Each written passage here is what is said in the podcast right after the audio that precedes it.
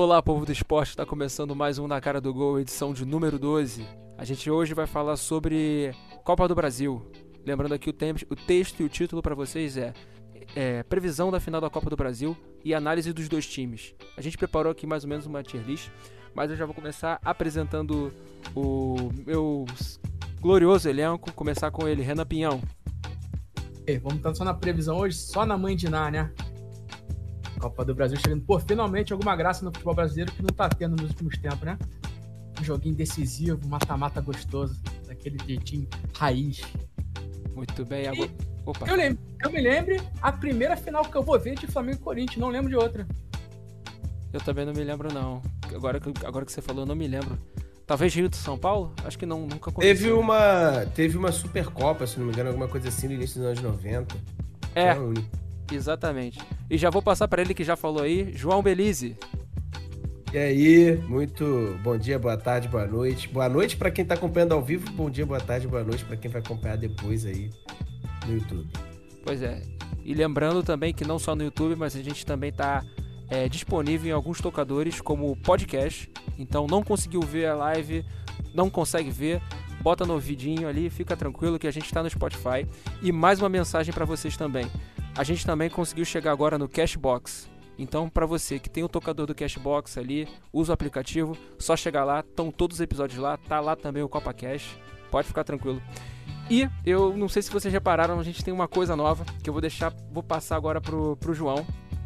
Essa nova parceria que a gente está tendo aí. Pode falar um pouco aí, João? Posso, posso falar. Tô aqui compartilhando aqui, fazendo stories aqui para divulgar. Então, é, a gente está com uma parceria com, a, com o canal Alternativo Esporte lá no YouTube, por isso que eu falei desse do YouTube, não sei nem se vai entrar, mas enfim, aqui é a nossa live agora, a gente vai fazer a nossa live do jeito que a gente sempre fez e tal. Só que vai ser também não só uma live, vai ser uma gravação, vai ser uma live barra gravação para vídeos que vão ao ar nesse canal do Alternativo Esporte no YouTube. Né? Daqui a pouco a gente vai entrar no tema da Copa do Brasil, a gente vai iniciar é, de fato a gravação. E aí, vocês vão entender. Vocês vão entender ao longo do, do, caminho. Nossa live vai ser a mesma coisa, a mesma pegada. Só que estaremos também no YouTube para você poder acompanhar o tema específico. Você não precisa ficar as duas horas. Você quer ver só a tier list que a gente vai fazer? Você não precisa ficar as duas horas aqui acompanhando tal. Você pode ir lá para o YouTube da Alternativa Esportes e ver a tier list. Quer ver um outro tema? Então vai ser uma, uma espécie de, entre aspas, um canal de corte do que a gente está fazendo aqui ao vivo na Twitch. Exatamente. Só vale também é, referenciar também, não deixem de ver Alternativa Esporte, tá? É um canal já grande, né? Super. Tá tendo aí super relevância. Na verdade, nosso amigo João Belize já é de lá. É, eu tava narrando agora. Tava tá... narrando agora. Exato, tava fazendo narração. Tava de final da Copa do Brasil. Cruzeiro e Fluminense. Cruzeiro venceu 2 a 0 Tinha perdido de 4 a 2 no Rio. Aí nos pênaltis se classificou. Pois é.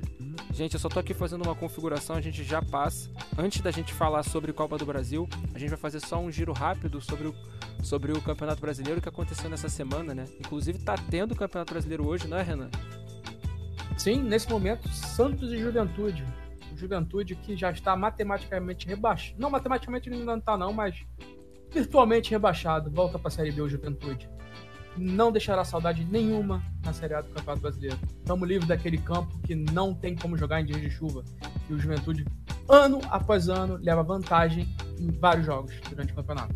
Esse ano contra o Fluminense, ano passado contra o Flamengo. E essa palhaçada que aconteceu no jogo do Botafogo ontem, que era um campo também que não tinha condição nenhuma de jogo, que só acontece no Brasil. De deixar jogar em campos que não tem a mínima condição de se praticar futebol. E não é por causa de gramado ruim, não, é porque gramado tá lagado. Pois é, pois é. É, é aquela coisa, né, cara? A gente vive uma condição meio que. Tem estádios que são meio Ayrton Senna, né? Que é a rei da chuva, né? Impressionante isso. Mas enfim, vamos. Antes da gente começar a falar, já vou apresentando aqui a tabela aqui do futebol brasileiro. É isso, né, gente? O Palmeiras segue na liderança, uma liderança confortável, né? Acompanhado do Internacional e do Corinthians. Daqui a pouco a gente fala um pouco. E eu vou começar falando sobre o primeiro jogo da, da rodada, que foi Flam é, Cuiabá e Flamengo 2 a 1 Análise... Eu já adianto para os amigos que eu não vi jogo nenhum. para não falar que eu não vi jogo nenhum, eu só vi, eu vi o do Fluminense e parte do Botafogo São Paulo. Só. Eu, João, acho que foi a primeira rodada do brasileiro, assim, que eu lembro de muito tempo, não é só desse não, não, de muito tempo que eu não assisti nada, mano. Seja por é. motivo, seja porque tem um jogo mais interessante lá fora, seja porque eu não tava em casa.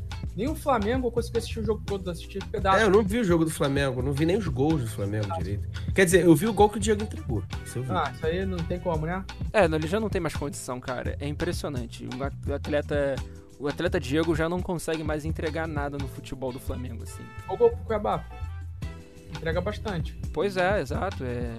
Vale ressaltar que o Cuiabá teve ali uma teve uma, uma, uma triste lembrança para o torcedor rubro-negro, né?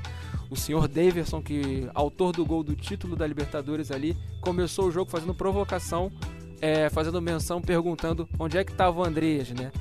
Onde é que estava o André? É, pois é.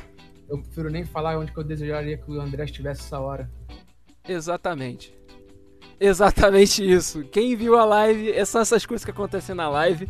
Ainda bem que a gente não pode falar, tem que ser family friendly agora. Mas é, passando aqui pro próximo jogo do, do, futebol, do campeonato, foi o Corinthians que venceu, a, venceu o Atlético Paranaense. O time estava mais ou menos mesclado, o Cássio não jogou. Eu não lembro por que, que ele não jogou, não sei se foi por lesão ou se já estava poupando para a Copa do Brasil, né? Ah, talvez não jogue a final, na final. Tá machucado. Opa, então pode ser um ponto positivo para a torcida do Flamengo, né? Ou não, né? Entrou um goleiro lá, o, cara, o cara tem 2 metros e 4, ele tem a envergadura absurda. Ele é quase o tamanho da trave, o maluco é um gigante, mano.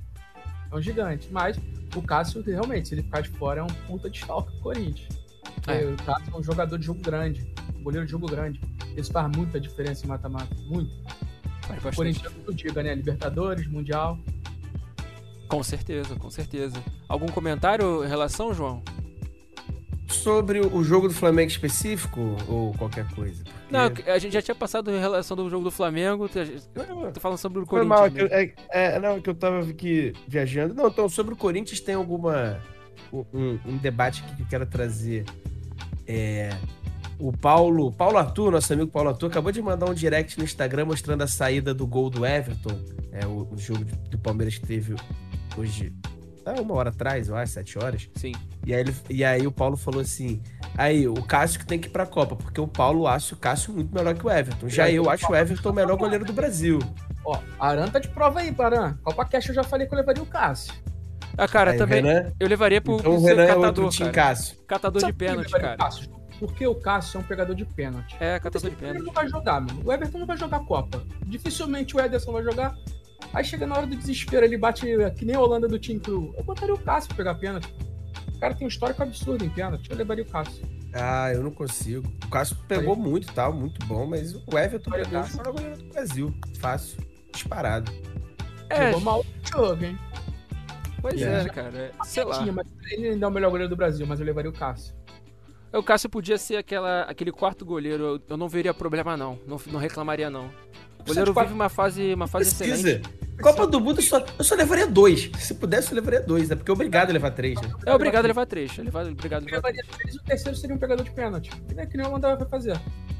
Ah, e o João Pedro falou do Corinthians, eu quero levantar o jogo do Flamengo lá. Varela.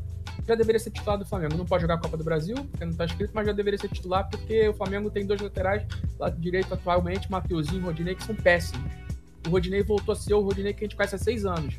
O Rodinei que tava jogando os dois últimos meses ali, era um Rodinei que o Flamenguista não conhecia, não, mano. O Rodinei agora, depois de 10 dias parado, voltou pesado. Tá parecendo eu correndo pesado, mal.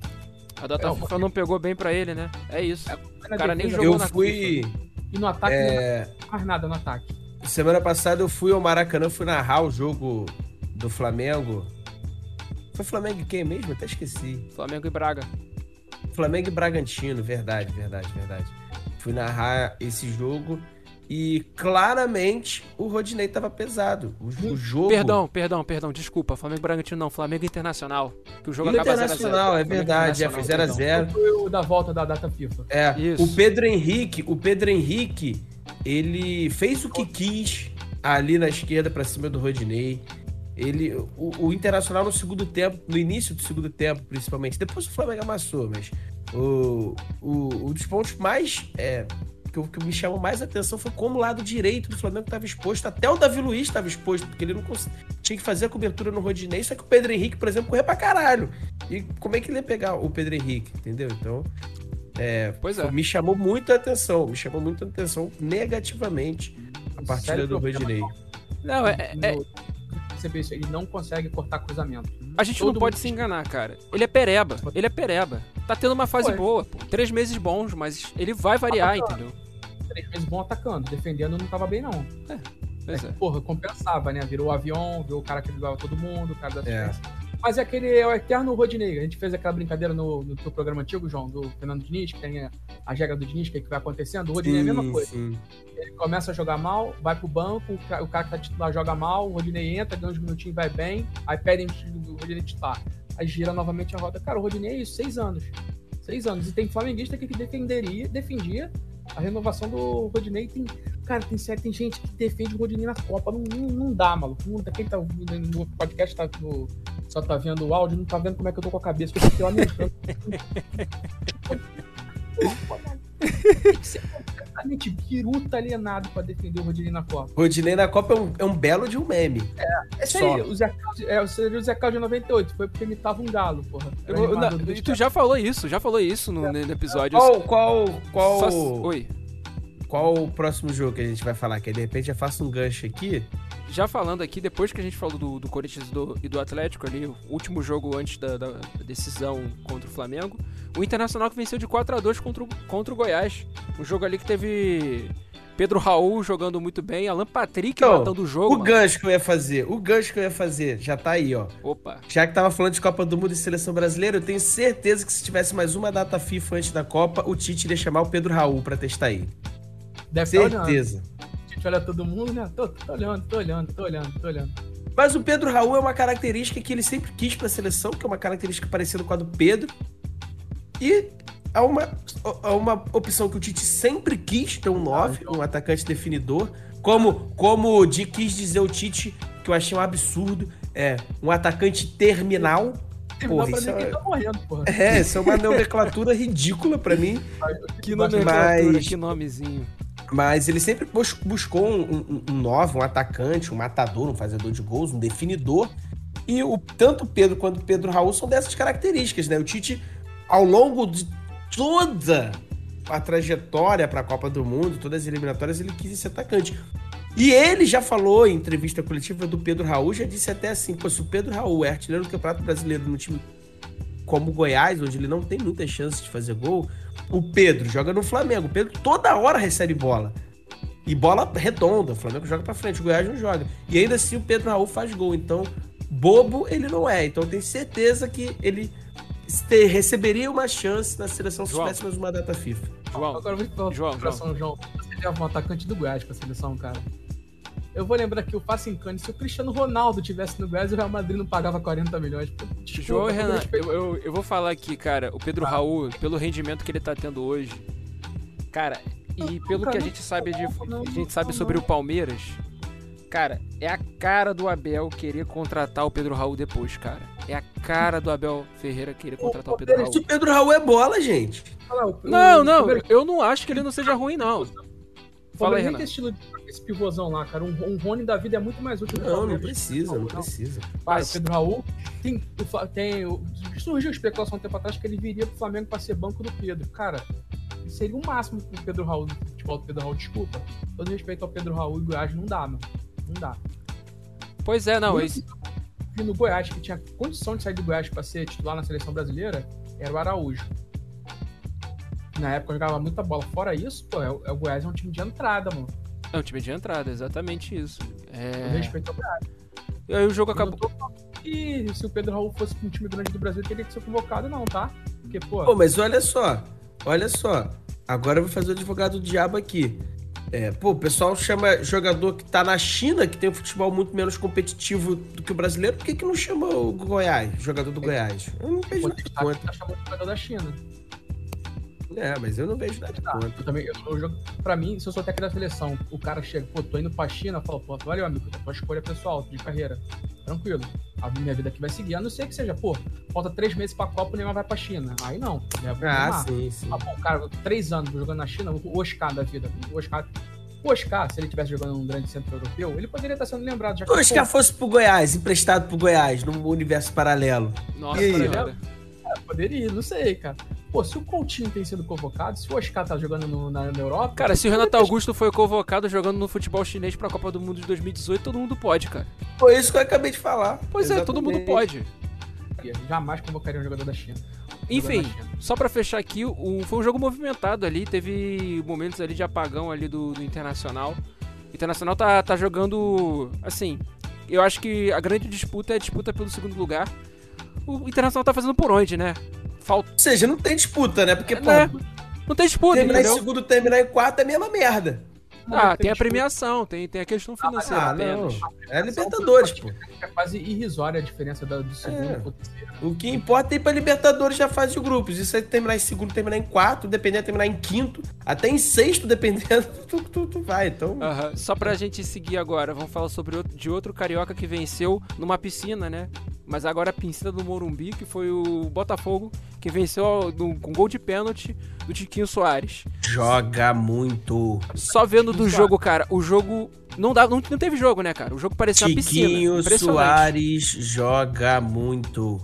Tiquinho Soares é pica. Eu sou o pagador de pau do Tiquinho Soares. É pra chamar o Pedro Raul, chama o Tiquinho, né, João? Porra, com certeza, porra. Porra, Ele não é naturalizado português ou eu tô maluco? ele é português, eu acho. Ele é brasileiro. Ele é brasileiro, mas talvez. Mas eu acho que ele é naturalizado português. Porque eu lembro dele no FM, no FM a bandeirinha dele tá de Portugal. Vou até, vou até conferir aqui, vou até pesquisar. No meu FM tá a bandeirinha de Portugal. Vamos. Eu, deixa eu só me lembrar aqui, deixa eu só conferir as informações. Mas assim, foi aquele jogo ali horrível, entendeu? Eu já falo que foi um jogo horrível, porque tava. Choveu demais em São Paulo. O, o Morumbi não deu vazão, entendeu? Ch- Choveu demais. Não teve jogada ali, aquilo, aquilo, né? O São Paulo sendo São Paulo. Time que não consegue manter uma regularidade, porque o elenco é muito fraco. Deixa eu procurar São Paulo é aqui. bem Oi? em 10 anos. São Paulo é bem regular nos últimos 10 anos, só que é regular na parte de baixo da tabela, pô. Aí você me pegou. Cara, Tiquinho Soares é paraibano eu acho que ele não tem É, cidadania portuguesa, não. É isso que eu tô vendo, ele não tem cidadania aqui. É, ele não tem cidadania. 31 Pô, então anos. chama o Tiquinho, pô. Pô, mas é o Tiquinho tem 31 anos. Quantos anos Ah, tem o Pedro Raul? Ah, porra, a Copa do Mundo é daqui a um mês, pô. Foda-se a idade dele, porra. Tem 36, 37, pô. Pedro Raul. Pedro Raul é novo.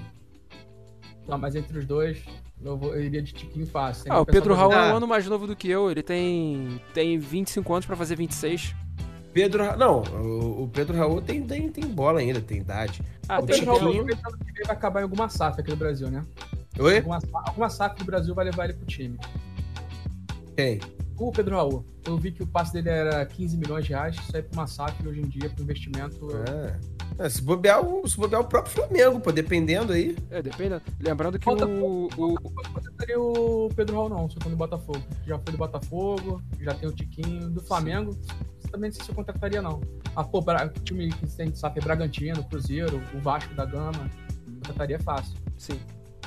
Lembrando que o Pedro Raul, ele é atleta do Caxima, do Caxiwa Rei Sol, ele tá É, emprestado. o Cruzeiro, o Cruzeiro ele não vai, ele não vai fazer muitos investimentos. O Ronaldo já até deu uma entrevista quando o Cruzeiro subiu que seria um ano difícil, que enfim, é, não esperasse grandes investimentos porque a situação econômica do Cruzeiro era pior do que eles achavam. Então, é, o- o- pelo menos assim, não falou com todas as letras, mas deixou praticamente claro de que assim, é, vamos manter o que fizemos na Série B, tipo, pegar um time com investimento modesto e tentar potencializar. Que agora E é o Pesolano é um puta de um treinador. Que Ou seja, Ele vai fazer exatamente o que ele já fez no, no Valladolid. Cara, Vai pegar uma série A muito forte. Vai, mas vou te falar, o futebol que o Cruzeiro apresentou na Série B é meio de tabela na Série A.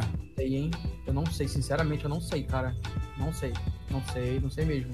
Depende muito do investimento de, dos outros das SAF que estão subindo. Depende do É. que vai ser, o investimento que vai ser. Pô, o Depende. Cruzeiro vai botar alguma coisa, mano. Senão é um ano complicado. Enfim, Tem. É ano de Copa América? Tem Copa América ano que vem? tem Copa América. O Cruzeiro não é prejudicado pela Copa América, não vai ser. Não vai ser. Só seguindo aqui, teve o jogo também de, do Fortaleza do Havaí. O Fortaleza segue fazendo uma boa campanha no, no campeonato, né? Chega ali em Melhor. décimo. Lembrando que hoje pode ir oito, oito equipes podem acabar indo para Libertadores, então faltam duas posições praticamente pro. pro dizer, Cara, falta, isso é ridículo. Falta uma posição pro Fortaleza chegar na, na zona de classificação. Depende muito do, do rendimento da, de qual equipe vai ganhar, vai ganhar a Copa do Brasil e ganhar a Libertadores, né? Equipe e ó, isso, isso é importantíssimo para mostrar para muitos dirigentes que essa parada de demitir treinador algumas vezes resolve, algumas vezes é o que tem que ser feito, mas muitas das vezes não é o que resolve. O Voivoda, você viu aí, o, o Fortaleza não fez uma boa Libertadores, não fez uma grande Libertadores, né, ficou primeiro turno todo afundado na zona de rebaixamento e ainda assim mantiveram o Voivoda. Por quê? Porque eles sabiam do, do, time, da limitação do time. Pô, aquilo que é que o Fortaleza brigasse nas cabeças. É, então, não. E olha a campanha que tá fazendo aí. Pois e é. novamente, o calendário E o Fortaleza, demais. o Fortaleza, o calendário pesou demais, é verdade. A diferença é que começou a ganhar agora que não tem mais que jogar Sul-Americano. Exatamente. Olha, João, tem um mundo que o Atlético Paranaense não ganha a Libertadores e não tá focado no, no brasileiro, tá, tá malzão no brasileiro e fica fora. É um mundo de rendimento. Tem um mundo, hein? Tem, tem. Um mundo. Pois é. Tem. E só, só a gente seguindo aqui, depois fala de Fortaleza e Havaí. Falar que já começa puxando pro Renan porque o Peter Kahn voltou. Empatou contra o Ceará. Impressionante esse time. Sempre impressionante. Fala do Atlético, fala do Atlético, eu sei que você quer falar do Galo. Esse campeonato é o maior flop, cara. Cara de campeão a não conseguir em momento nenhum disputar o título. Não só isso, em momento nenhum consegue ficar no G4, cara. Não consegue fazer ameaçou. Pô, não ameaçou, caiu cedo na Copa do Brasil. Trabalho péssimo do Cuca. O Cuca chega, piora o trabalho. É, é, é, reza, reza, lendo aí que a, a, situação lá interna não tá muito boa com o Cuca. É, é um cara conhecido por ser um cara bem problemático. Cuca, foi o Cuca, né? Não consigo torcer em nada que o Cuca tá, eu vou torcer pro, pro time que o Cuca tá. Já foi difícil aturar ele no meu clube, imagina no clube dos outros. O, e tem outra, né? O Atlético perdeu muito dinheiro esse ano. Cair cedo na Libertadores, cair cedo na Copa do Brasil. E fez investimentos, né? Sim. Não ir bem no brasileiro pesa para o ano que vem. Se não tiver um investimento dos mecenas ali, dos, dos bilionários, o Atlético Mineiro tem a situação complicada para o ano que vem bastante complicada, porque o Hulk tá envelhecendo. E sem Hulk, sem ponto no time do Atlético Mineiro. Ele que carrega. É. Embora tenha jogadores bons. Bom jogador. Zarate é bom jogador. Nath Zarate é joga muito. Nath Fernandes mas, é muito bom jogador. Mas, mas o Hulk é o diferente. Com certeza. É, cara, assim, a questão, a questão do, do, do Galo vai, vai muito além. Muito além disso, entendeu? Isso aí é, foi uma crise iniciada pelo senhor Cuca quando resolveu sair do Atlético. Eu sempre coloco isso. Não foi culpa do Turco, foi culpa do Cuca que resolveu sair por maluquice dele. Mas enfim. Fluminense. Opa. Agora, culpa não é do Cuca mais não, cara. Todo mundo sabe que o Cuca faz isso. Quando ele faz isso toda hora, a culpa deixa de ser do Cuca. A culpa é de quem contrata. A culpa é de quem contrata. Pode ser Dizem, também. dizem, não sei se é verdade, mas dizem as mais, as mais línguas que ele nunca fica é, muito tempo, assim e tal. Porque ele ouviu uma vez uma vidente que ele iria morrer depois que ficasse tempo de trabalho. E aí ele. Sabe, sabe qual é o pior, João? Não Exatamente, por isso que eu falei. Se fosse qualquer outra pessoa, eu falar, essa porra é mentira. Mas sendo o Cuca, um cara que não deixa o ônibus dar ré, aí, porra, não tem como. Eu não, eu não descarto que seja. Eu, eu, eu, eu duvido muito mais do que eu acredito. Mas eu não descarto que isso seja verdade conhecendo o Cuca, sabendo como é o Cuca. Então o que, o que falta ao Cuca é uma reza forte, gente? Uma amarração ali? É um bom psicólogo. Reza forte é o que ele mais faz, né? Ele ganhou a Libertadores em todo o jogo com uma camisa de Nossa Senhora. Reza é o que mais faz. Eu acho que ele tem que. talvez o problema seja rezar menos e trabalhar mais, estudar mais, não sei. Pode ser, pode ser. Bom psicólogo, como disse o Renan. Terapia, né? E falando aqui do, te, do... Uhum. falando do, terceiro carioca no brasileiro, aí o Fluminense tropeça mais uma vez agora contra o Coelho. Perde 2 a 0, acaba a invencibilidade dentro do Maracanã, dentro de casa. O Fluminense não conseguiu embalar Eu acho que também muito em fruto do desgaste mesmo do time, né? Muito difícil você manter um time e tem peças ali que. de atletas ali, um pouco até mais velhos, medalhões ali, que complica mesmo. Complica um pouco o time. O Fluminense tem um bom time titular, mas falta reserva. Passar um pouco pro João fazer suas considerações. Cara, eu acho muito injusto é, culparem o Diniz por isso. Claro, ele comete seus erros, como todo treinador no mundo comete. Claro, não dá pra falar, ah, não, o cara é perfeito. Não dá. Mas, porra, gente, estão falando do Diniz. Aí eu veio matéria agora no Globo falando, ah, no Globo Esporte. Porra, o Diniz cobrou muitos jogadores após a derrota, o, o vestiário ficou tenso. Cara, eu queria que eu quisesse. Porra, parabéns. Perderam sendo massacrados no Maracanã. Pois é. Porra, é. tem que cobrar mesmo. Tem que cobrar. Tem que cobrar. Mas aí já estão querendo pintar o Diniz como um cara que perde vestiário, não sei o quê. Quando é nada disso, meu. Tem que cobrar mesmo. Foi uma derrota vexatória. Vexatória pelo desempenho pífio que o Fluminense teve. O América amassou o Fluminense, poderia ter sido 3 a 0 4 a 0 O América amassou o Fluminense no segundo tempo. O América se fechou e o Fluminense não conseguiu fazer nada. Só que a culpa não é do Diniz, gente. Também, João. A não culpa. Não dá pra apresentar o Diniz, não. Oi? Não apresentar o Diniz, não. Cara, mas sei lá. É sempre terrível, cara. Em todo time que ele passa, ele tem sempre esse problema defensivo a saída de bola do Diniz, ele, quer, tem, ele tem essa filosofia, esse conceito, ele cansa de entregar oportunidade para o adversário. O Fluminense isso mudou. O Flamengo mesmo, o, o Fluminense entregou o gol que o João Gomes perde, consegue perder, o Fábio defende. Eu não consigo isentar o Diniz, não. Não, ele, ele, tem seus erros. Só que, pô, gente, o planejamento do elenco é péssimo. O Luiz Henrique foi vendido. Antes da janela abrir. O elenco não foi nem ele que montou. O elenco não foi nem, foi nem passou pelo dedo dele. Assim, quem Aí ia agora... comandar esse elenco no, no, começo do campeonato era o senhor Abel Braga. Ele pegou um trabalho da Abel Braga e melhorou. Assim, Pra mim é lucro Gente, se o Fluminense o Diniz, chegar O Diniz tá fazendo o Fluminense jogar assim. O time do Fluminense é um time mediano. O Diniz tá fazendo o time do Fluminense render. O Diniz fez o Fluminense brigar por título em determinado momento. Exatamente, gente, exatamente. É... é Sabe? do diabo de quem montou o elenco do Fluminense. O elenco do Fluminense também não é essa ruindade toda, não, cara, comparado ao nível Brasil. Felipe Melo? Tira o Flamengo, tira o Palmeiras Atlético Mineiro. O Fluminense tá ali com o Corinthians. É um elenco nivelado. É Eu acho que o elenco do Fluminense hoje é até um pouco melhor do que o do ano passado. É não, isso aí é inegável. É melhor mesmo. É melhor mesmo. Ali no quinto elenco do brasileiro. Mas, o Renan, dá para contestar muito o Mário Bittencourt, porque dá, como é que ele me traz o Felipe Melo, um jogador que não. O, o, Palmeiras falou: eu não quero você porque você não presta mais. E ele pegou um contrato de dois anos. O William Bigode. E o contrato o, do Palmeiras. O, o, contrato mais caro do Fluminense mais hoje. caro. É do Felipe Melo, caro. gente. O William Bigode, que foi chutado do Palmeiras. Um Fábio com 42 anos, mas o Fábio tá indo bem, ok, não dá pra contestar. Um Cano também com 30 e poucos anos que também tá indo bem, ok. Aí, porra, paga 9 milhões no Cris Silva, no Capitão Moldávia. Até um ano atrás a gente zoava do Ganso, tá? Que era, era contrato de 5 anos pro Ganso que não jogava. Ah, voltou a jogar agora. Também. E o Diniz recuperou o futebol do Ganso. Sim, isso aí é verdade. Não, isso é inegável. Aí, isso é inegável. aí o contrato Pineda, que é um outro pseudo lateral. Aí, porra, gastou dinheiro contratando o Penedo e o Cris Silva. E quem resolveu temporariamente a lateral foi o, o Caio Paulista, que é um atacante que o torcedor não gostava. Agora o Caio Paulista também já não tá jogando porra nenhuma. Só que vai botar quem? Não tem. Sabe?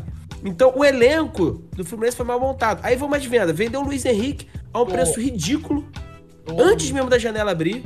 De, deixou o Internacional vender o Ronato, nem tentou brigar nem nada. Perdeu o Ronato. Aí vai, deve vender aí o. Mas o João, acho que a questão do Nonato. O outro não, garoto da base. a questão do Nonato não era nem do Fluminense, era a questão do Internacional. É, o, o Inter Nonato... vendeu, mas o Fluminense nem tentou negociar, ah, nem tentou. nem fazer uma proposta. É, é não fez nem força. Mesmo, é complicado. Não fez nem força. Ó, erro pra mim é a doação do Luiz Henrique, ainda com aquela cláusula que ganha um dinheiro a mais se o Bet for campeão da Champions League. Desculpa. É, não. Isso aí é maluquice, cara.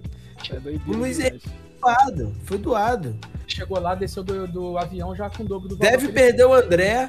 E tem entrado Bet. Tem entrado Bet. Ah, olha só, ainda tem outra questão.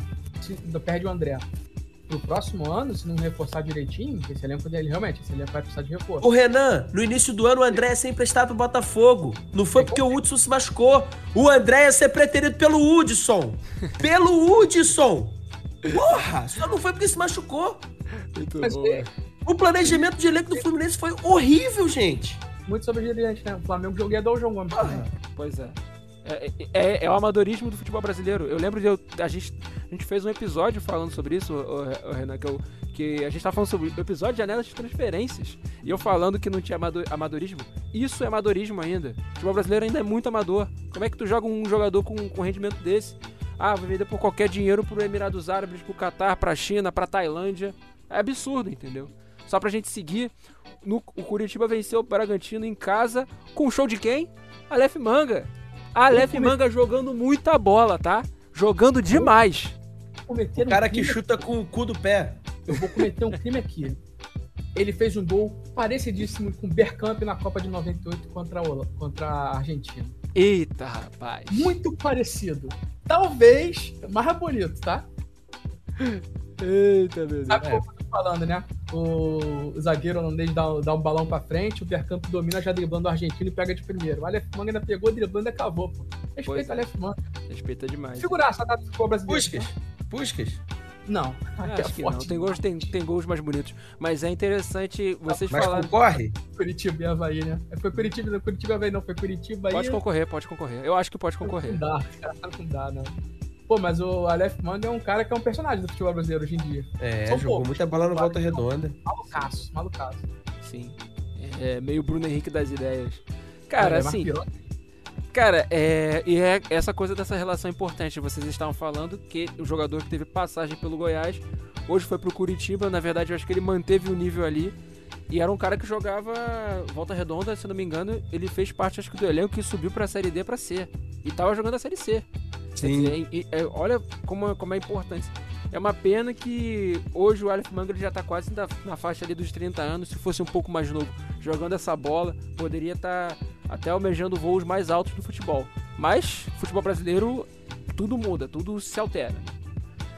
Pra é, fechar. Ele, é inacreditável, cara. A foto dele com a camisa do Curitiba, ele falando que em qualquer lixo brota porra, coisa assim. É manga é doidaço. Ele não tá tão velho, não, pô. ele falou que pra... foi no Goiás. Ele, ele, tava no, tá? ele tava no Goiás e ele falou que ele queria pra um time grande depois do Goiás. Aí foi pro Curitiba e mandou essa também do, do lixão. Ele é maluco, malucaço. Doidaço. Tá salvando o Curitiba. Tá importantíssimo pro Curitiba, mano. Pois Deu é. ali uma desgarrada e tem um jogo a menos. Pois é. E ainda deu um passe nesse jogo pra, pra consolidar a vitória do, do, do Curitiba. Como vocês estão vendo aí também, hoje no Antônio Ascioli, o Atlético Goianiense joga contra o Palmeiras e tá arrancando empate. O Dragão é sempre muito forte em casa. E o Santos e Juventude estão se enfrentando agora, placar 0 a 0 Te... Pô, vou deixar para vocês o palpite desses dois jogos aí. Pô, sobre esse jogo do Atlético Goianiense, a gente tinha falado aqui já no programa anterior, acho que no terceiro, no quarto, do que, que o calendário faz com o time do Nordeste do Norte, o que, que faz com o Goianiense também, cara, de negócio de viagem foi o Goianiense não ter que mais se preocupar com a Sul-Americana, que ele já era virtualmente rebaixado, ele tá fazendo sete pontos nos últimos nove. Conseguiu voltar ali, conseguiu pegar uma vidinha ali para tentar salvar. E tem, tem um jogador interessante ali, tipo o Jorginho, um bom jogador. Eu sempre achei o Atlético Goianiense um time bem armado, competitivo, mas o calendário, cara, o calendário é complicado. É cruel. cruel. Aí vem essa Libertadores aí que dá vaga para todo mundo, Sul-Americana e pronto. Aí, aí premia, não só premia o medíocre, como deixa mais medíocre ainda. Demais. Porque os times sofrem, sofrem com o calendário. Premia e prejudica, né? Porque o calendário aumenta, porque tem é. estadual, tem Copa do Brasil, tem uma porção de jogo. Inclusive, a gente, é, eu sempre vou ressaltar isso, porque quem que chegou com essa ideia, se não me engano, foi Paulo Arthur, que tinha que, tem que participar do, na cara do gol, e do CopaCast também. O Renan falou isso também comigo, que o estadual poderia ser um grande mata-mata que rolasse só na data FIFA. Não dá mais para ter estadual, cara. Atrapalha muito a vida dos times. Ou então, ou então um mês. Ou então um mês. A gente vai montar aqui um, um planejamento para quando estiver perto dos estaduais a gente debater sobre formatos legais de estaduais. Uhum. O meu Mas... cenário ideal é estadual o ano inteiro com os pequenos, né, cara? Pra ter dado. Pra mim, para mim, o cenário legal seria, no máximo, se não fosse acabar de vez, seria no máximo um estadual com um mês sendo disputado igual a Copa do Mundo, tiro curto, jogo único, fase de grupos com jogo único. Qual Copa? Pega a Copa do Mundo, pega exatamente o modelo da Copa do Mundo e leva para os estaduais. Acabou. Um oh, ia ficar muito maneiro. Ia ficar muito emocionante, hein, oh, hein, João? Ia ficar muito emocionante. Ia, ia, ia. Muito Todo jogo ia ficar valendo, ia ser valendo. Ia ter muito mais chance de um time pequeno ser campeão, por exemplo. Pô, com certeza. É, os palpites pra vocês, Atlético Goianiense e Palmeiras. Acho que vai acabar sendo 2x1 pro Palmeiras, vocês. O jogo já tá acabando, né? Uma hora o Palmeiras vai ganhar. Pois é. Não tem jeito.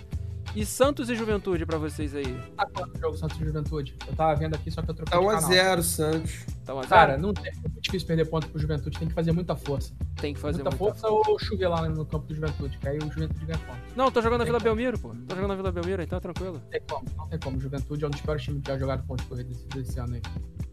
Tá. É, só uma observação aqui. Depois eu acho que a gente tem que mudar a nossa arte lá, o layout, porque a nossa cara fica cortada, pô. Eu tô vendo aqui, a tua boca eu, tá é, cortada. eu a ia falar Renan tá isso, eu ia falar isso, eu ia falar isso. É, eu tô te- tentei. Olha que eu tentei enquadrar, hein? Eu tentei enquadrar. Só vendo aqui Acho uma que- interação no, no, no chat aqui. É, a Vera Loureiro, pra quem não. para vocês que não sabem, vocês dois, ela é minha sogra, ela interagindo aqui no chat, rindo. Aí, Aí. Beijo, obrigado. dona Vera. Muito obrigado por prestigiar a nossa live.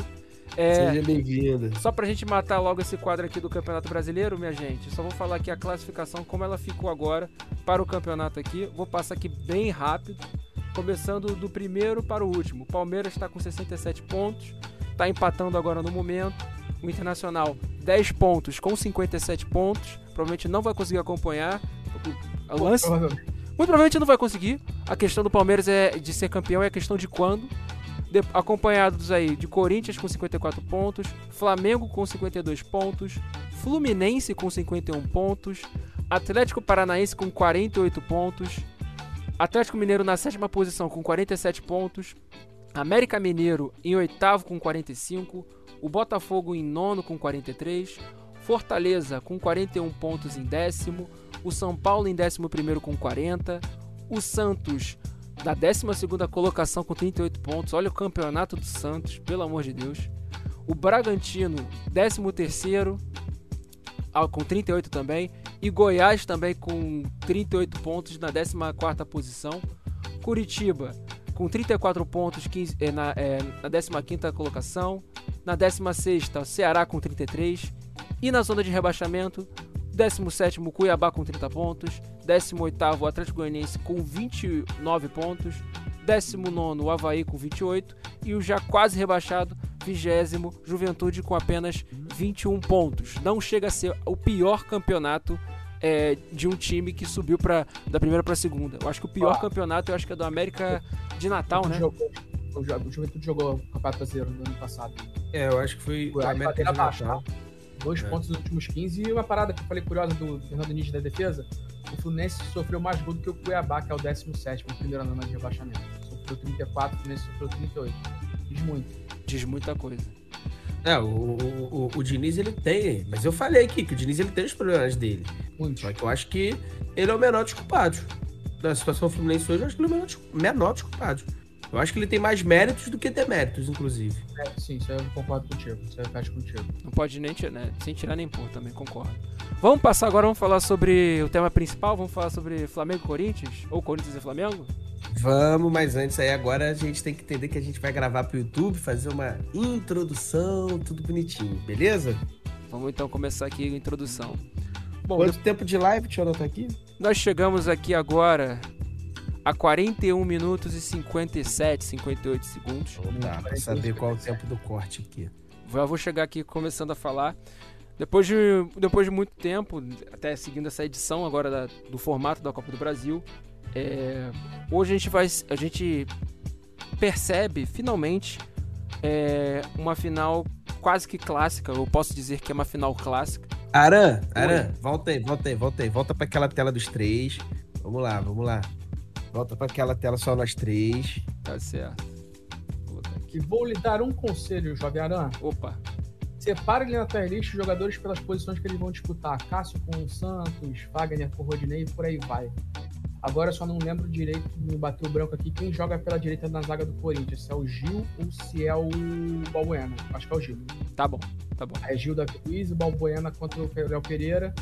E na frente, pelas, pelo GE, eles deram que era Adson, Matheus Vital ou Gabriel Mosquito. Mas provavelmente era o Adson na escalação do jogo.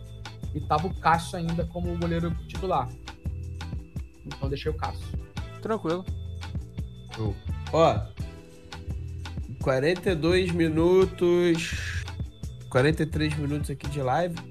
Aí agora, ó, vamos entrar com aquela parada que eu te falei. Faz a pergunta, fala. Ih, Flamengo e Corinthians vão fazer a Copa do Brasil na quarta-feira. E aí, o que esperar dessa decisão? Aí começa. Vou começar com, a, com, uma boa introdução. Se preparem-se, se preparem-se. Vou falar se preparem-se assim. Bom, depois de finalmente aí, de finalmente aí chegando na Copa do Brasil, uma edição clássica, né? Talvez a edição que tenha dois clubes com as maiores torcidas do Brasil e provavelmente a do mundo. Corinthians e Flamengo.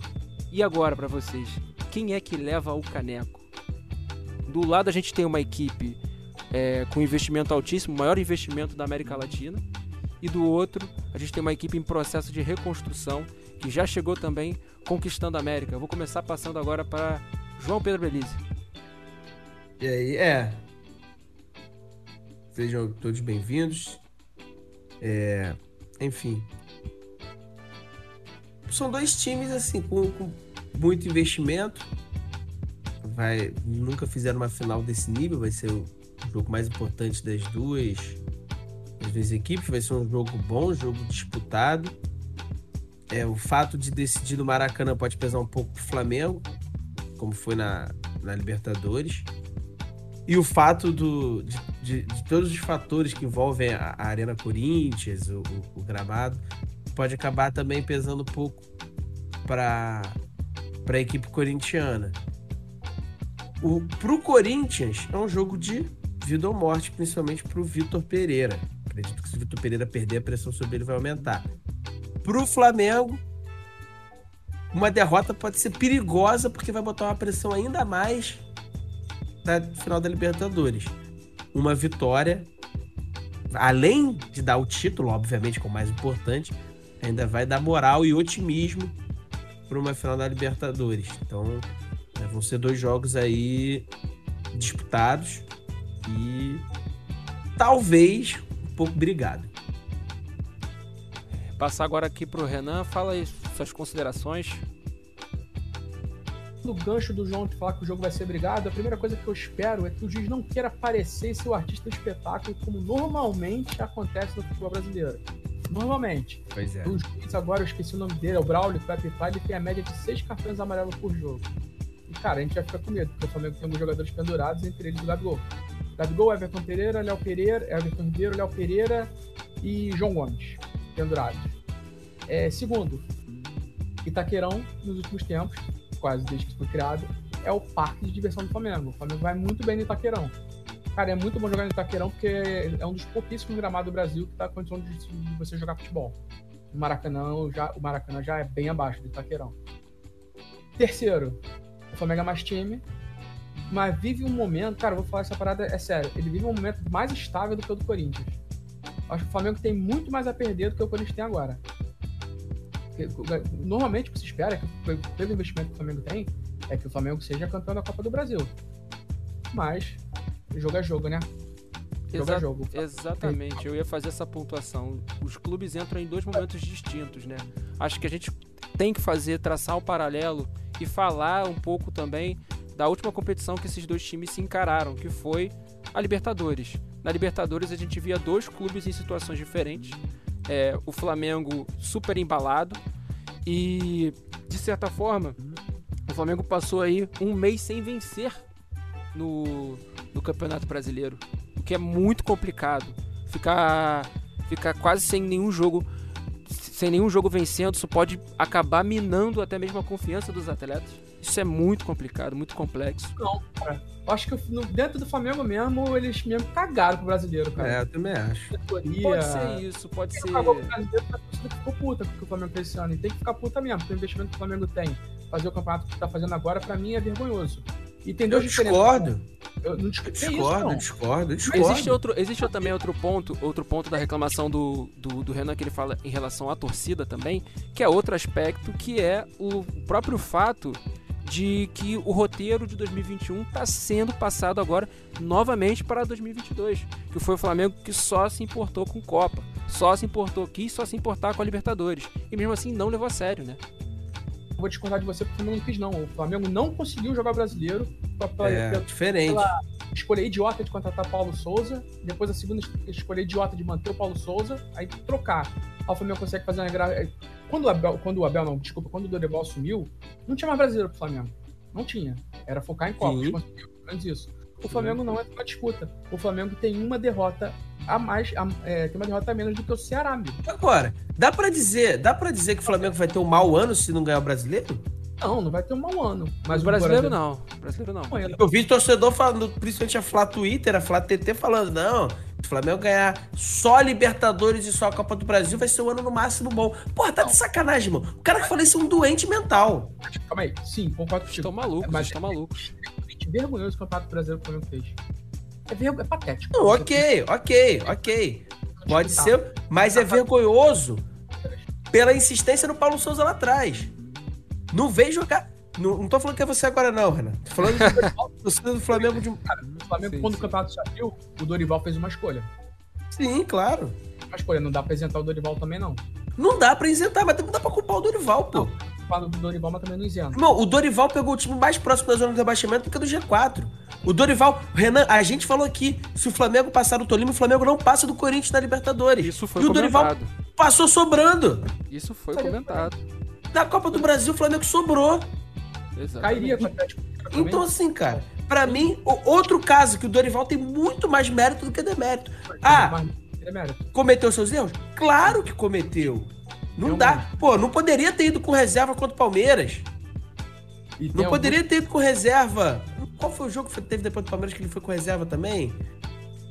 que acabou ele, empatando. Se eu não me engano, eu sei qual é, qual foi Não lembro. Mas contra o Palmeiras. Contra, contra, o Ceará. Ele resolve ir contra, contra o Ceará, Ceará. Contra o Ceará. Contra o Palmeiras, jamais, em hipótese alguma, deveria ir pro time reserva.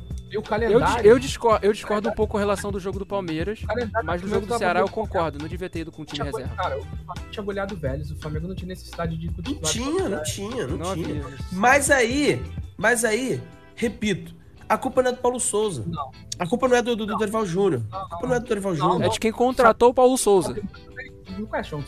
Não acho que a culpa seja de quem contratou. Acho que nesse caso a culpa é de não ter mandado embora antes. Pode ser Seria também. aquele jogo, o Flamengo teve uma sequência de cinco jogos no Maracanã com o Paulo Souza, naquela sequência que ele que seria a sequência boa pro Dorival conhecer o grupo ali. O Dorival pega já na rabuda contra o Inter fora de casa. Esse jogo não dá nem pra botar na conta do Dorival.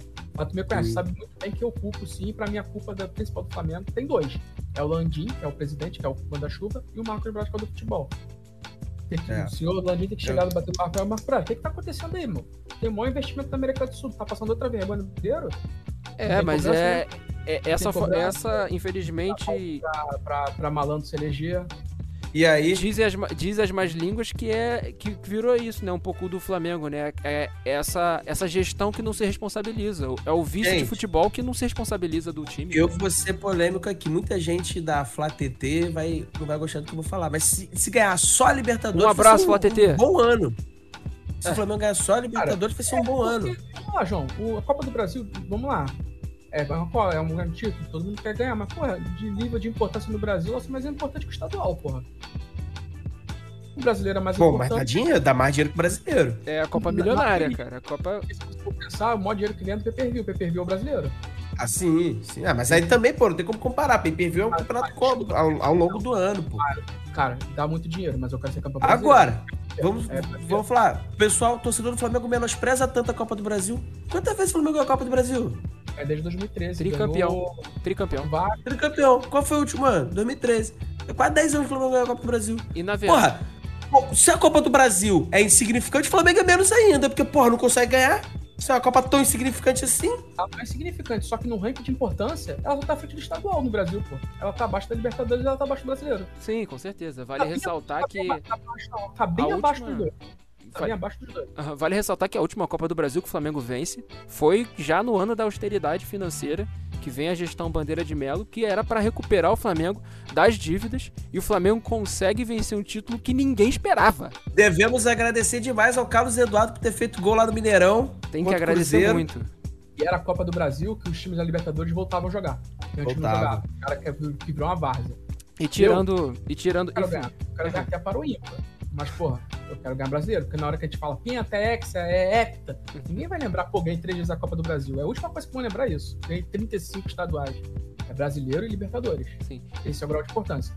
Você faz o investimento que você faz, não é para ficar tentando ganhar taça. Você faz o investimento que você faz, é para tu dominar teu país nos pontos que então, na teoria, se você tiver um investimento decente, souber o que tá fazendo, é o que você tem que ganhar. É o que você tem a obrigação de ganhar. E o Flamengo. Agora, pela se pro Flamengo. Landim não consegue começar bem brasileiro. Agora, ah. Renan, se pro Flamengo a gente está discutindo o nível de importância, pro Corinthians a, a, a ganhar a Copa do Brasil é ganhar a Mundial, né? Tchau. Não tem discussão. Porque o, o que o Corinthians virou nos últimos anos também é. É, não. Pro Corinthians hoje ganhar, a liber... ganhar a, o brasileiro a Copa do Brasil ganha Mundial. É, é, é. O brasileiro que se desceu nos últimos anos, o Corinthians não é mais o grande time do Brasil. Não é mais o grande time do Brasil. Vale lembrar que o título de 2017 ganhou muito por, em função da defesa. O sistema defensivo era muito sólido. Mas não era aquela equipe que o pessoal batia, no, batia e falava, é a melhor equipe do campeonato. Não chegou, não chegou perto disso. Isso, o Corinthians é a maior equipe do século XXI no Brasil. Pois é. Pois é. É a, melhor, é a maior é. equipe do século XXI, provavelmente, e... com os melhores rendimentos. E assim, é, vamos lá, vamos contextualizar tudo. É, o, o Vitor Pereira, ele também não tem tanto material humano assim para trabalhar. Ele fez algumas escolhas ao longo do caminho questionáveis. É, perdeu jogadores importantes, como o William, por exemplo. Mas é, deu azar no, no chaveamento da Libertadores por exemplo, pegou o Flamengo. Eu tenho certeza que se o Corinthians passa o Flamengo, ele passava do Vélez. O time do Vélez é muito fraco. Já Sim, passa. O Boca ele já passa também na Bacia das Almas contra o Boca, nos pênaltis. Já passa na Bacia das Almas contra o Boca, Boca tá torcendo tá pro fraquíssimo time do Boca. O campeão tá sendo campeão argentino, inacreditável. Tô... Tá sendo campeão argentino. Graças ao Benedetto perdendo pênalti. Então, assim, passou na Bacia das Almas. É... O emprego do, do Vitor Pereira, na minha opinião, corre risco caso o Corinthians perca a final da, da Copa do Brasil. Mas, o, o João, uma pergunta. O, o Vitor Pereira ele não tinha contrato apenas de um ano com, de um ano com o Corinthians?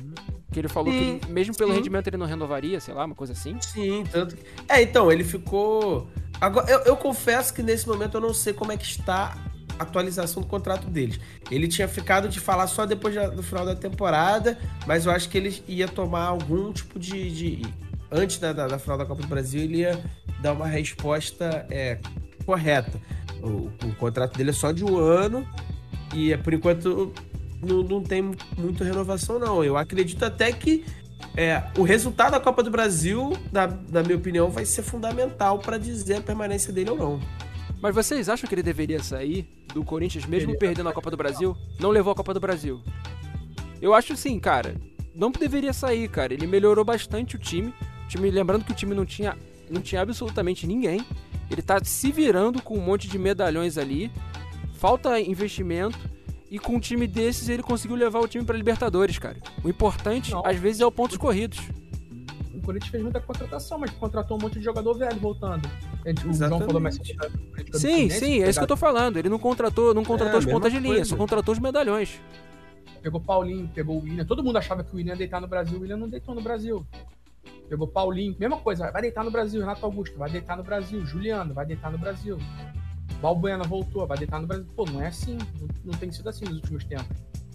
Só vendo Ele aqui. Bastante. Então não é. Pegou agora o Yuri Alberto voltando para de guerra. Não é esse elenco também sem investimento, não. Só vendo aqui os comentários aqui do chat, já tivemos um ao Baby Dragon. Fala, Baby Dragon! Mas só lembrando que o Corinthians passou pela Bacia das Almas jogando lá na Bomboneira com sete reservas. É, sete. Mas passou na Bacia das Almas, ué. Tá com 7, 8, 11, 15 reservas, passou na Bacia das Almas contra um fraco. É, porque o, o, Corinthians enfrentou um surto de lesão, né, naquela época. Sim. Pô, não é fácil, pô. Não é fácil, tem que dar mérito também ao, ao, ao, ao Vitor Pereira e ao Corinthians. O time do Boca é muito fraco, porra. É muito fraco, é muito fraco. Boca pela camisa, pelo time do Riquelme, pelo time do Palermo. Eu vi aqui. Uma coisa é ridículo, porra. Eu vi aqui que o Vitor Pereira falou depois da vitória do Atlético Paranaense que a renovação dele vai depender muito mais da estabilidade familiar dele, dos familiares dele e tal, do que dele. Ele falou: ah, se pra mim tiver bom, mas pros meus familiares e tal não tiver bom, então pra mim não vai estar tá bom. Uhum. Fala, João, final de ano. Ele pode pegar time na Europa que tá em crise. Ele pode pegar alguma seleção que vai querer mudar o treinador depois da Copa, que é normal. É. Sim. Eu acho que mais por opção dele do que. Eu? do- Se tivesse o lugar dele, eu também não renovaria agora. Eu esperava, eu esperava no mínimo, a decisão da Copa do Brasil. No mínimo. Porque também, imagina, renova, Pô, a porra pede, fica todo mundo pedindo a cabeça dele, enchendo o saco. Ah, irmão, porra. Vamos saber? lembrar, vamos lembrar outro português aqui que renovou e dois meses depois foi embora? Renovar não significa muita coisa pra esses caras, não. Não, Não, não, não significa nada. E ó, se eu fosse, se eu fosse vidente aqui, mãe de Ná, diria que muito provavelmente ele podia ir pra algum time do futebol francês, hein? Tô sendo bem mais preciso ali pra um time ali em Marselha. Pelo rendimento. Ganhou de quanto? Ganhou de 3 a 1 ali contra o contra o Porto, contra, o Sporting, né? Mas o trabalho hoje do Tudor no, no Olympique é fraquíssimo, Eu fraquíssimo. faço a mínima ideia de futebol francês. Não, tinha, que- Oh, tinha que ter o Leonardo aqui. É o diz que assiste. O Leonardo não assiste nem o time do time dele jogar. Pois é. Todo O diz que assiste francês. Exato. Mas enfim, vamos passar agora para o nosso 11 contra 11, gente? Ah, só lembrando, mais dados estatísticos, vale ressaltar, o Flamengo é tricampeão da Copa do Brasil, como vocês já citaram. É, E o Corinthians é campeão uma única vez, chegou a, a ir dois anos seguidos para a final, perdeu para o Sport em 2008 e ganha do Internacional em 2009 com o Ronaldo. Fenômeno. Vou passar aqui agora, vamos chegar aqui na tier. Renan, explica pra gente a tier, você que desenvolveu essa tier list. O João que levantou aí, deu a ideia de pauta fazer o famoso um contra um, né? Aquela coisa que, que a gente adora fazer, que é um contra um. E eu, eu não tenho o que falar, é um contra um. Posição contra posição, a Cássio contra Santos, a Fagner contra Rodinei. Eu vou acompanhar a tira aqui pela, pela live. Muito bem. Então e vamos- lembrando que essa tia tá pela escalação do Globo Esporte, suposta escalação, que teria o Adson titular e ainda tem o Cássio. Mas o Cássio talvez não jogue, mas o Cássio está nessa lista. Aran, Oi, fala comigo. só muda, só muda aqui a porra daquele S, A, B, C, D. Vamos, vamos.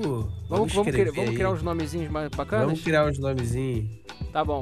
Fala aí, sugestões aí de nomes aí.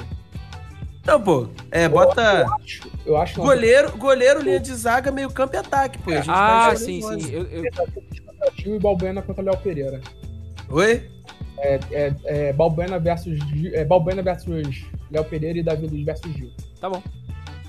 Odinei Fagner, Felipe Luiz e Fábio Santos, Thiago Maia e Vera. Ah, e falando isso, a diferença do Corinthians também do, do jogo da Libertadores são duas. O Vera que se encaixou no time e o Renato Augusto. Por pelo menos 60 minutos. É. Meio Que é campo, bastante ataque.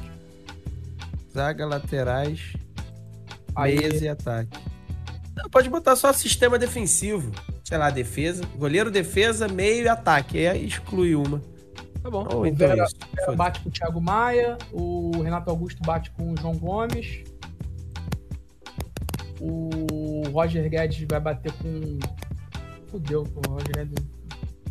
O Roger Guedes bate com o Gabigol e o Yuri Alberto bate com o Pedro. Você falou outros aí, ô Renan, qual foram? O Adson com o Everton Ribeiro. Tá bom. Ih, vai ter que. A, a, a, a tia que você excluiu poderia ter deixado pra colocar o técnico. Não tinha visto que tinha lá o Vitor Pereira e o Dorival Júnior. Ih, é verdade. Vou botar aqui. O Arrascaeta vai bater com.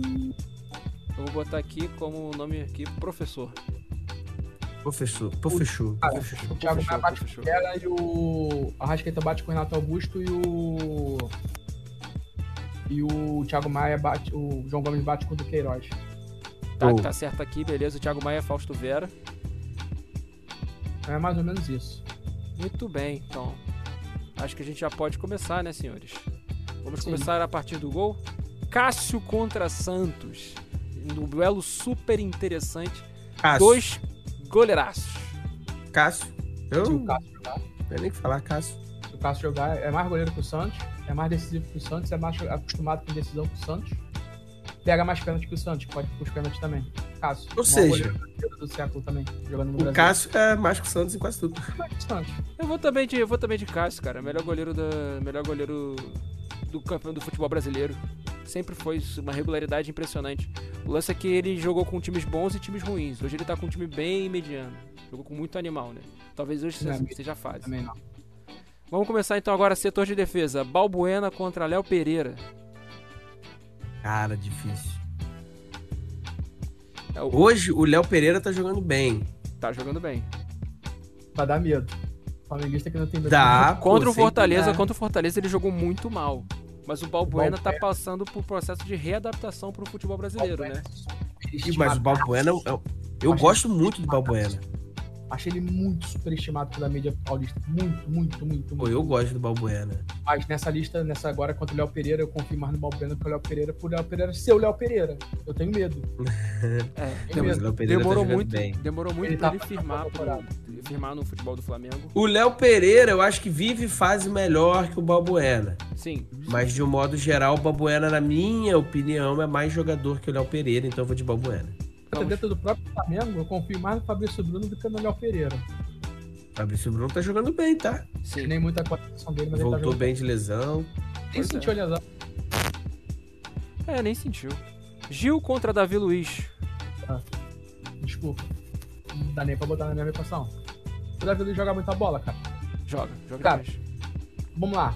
A saída de bola do Davi Luiz é absurda, cara. E é muito importante no Flamengo na saída de bola. Ele e o Felipe Luiz. O Léo Pereira também é muito bom na saída de bola do Flamengo, tá? Isso aí. É muito técnico. Sim, Léo Pereira no último jogo do Flamengo, cara, ele criou muita jogada na saída de bola. Muita. Pô, o Davi Luiz, ele tava muito mal no início do ano naquele estilo de jogo do, do Paulo Souza. De ele lançamento, né? que Ele queria ser o Gerson. A gente viu ali que não era o Davi Luiz que queria aquilo, né? Porque ele mudou bastante. Pô, o Davi Luiz é muito. Cara, o Davi Luiz é muito bom zagueiro, mano. Pena que a idade tá chegando, mas mesmo assim ele é muito bom zagueiro. sim. Mesmo com a idade chegando, ele consegue ser muito bom zagueiro. Sim, Pra mim é Davi saudável. Luiz. Também, é, fala. também acho que é da, Ah, Davi Luiz. Ele finalmente conseguiu chegar no, no rendimento dele. Não acho que desde que ele entrou no Flamengo ele, ele, ele não tinha apodrecido, só que ele tava no processo de se encaixar no futebol mesmo do, do Flamengo. E foi muito difícil jogar com um cara que não treina e um outro cara que fala um monte de coisa, entendeu? No teu ouvido. E o time não consegue render. Então, Olha só, mas a temporada Gil. Todo flamenguista tem que agradecer o título do ano passado, do de 2021, 2020. Tem que agradecer ao Gil e ao Cássio, aquele jogo contra o Inter. Eles garantiram o título do Flamengo. O Flamengo perdeu no Morumbi. pois, Perdeu é, não, foi humilhado no pois é. Fagner contra Rodinei. Pô, poupa tempo, né? Não acho o Wagner esse gênio que. Opa, gente- tempo. Que pintam. Como também não acho o Wagner, o jogador Wagner horroroso, só bate. Não, tá bem longe disso também. Não, bom jogador. Muito Mas é jogador. marginal. É, sim, é. É um dos jogadores mais marginais que eu já vi jogar, com todo respeito. que- Tem corintiano que fala que não, que ele não é essa violência toda. Só pode ser brincadeira, mano. O Wagner é extremamente violento, cara. É, ele O Wagner ser, acabou com a carreira do Ederson. ele não tem deve ser, viol, ele deve ser violento no treino, cara. É isso.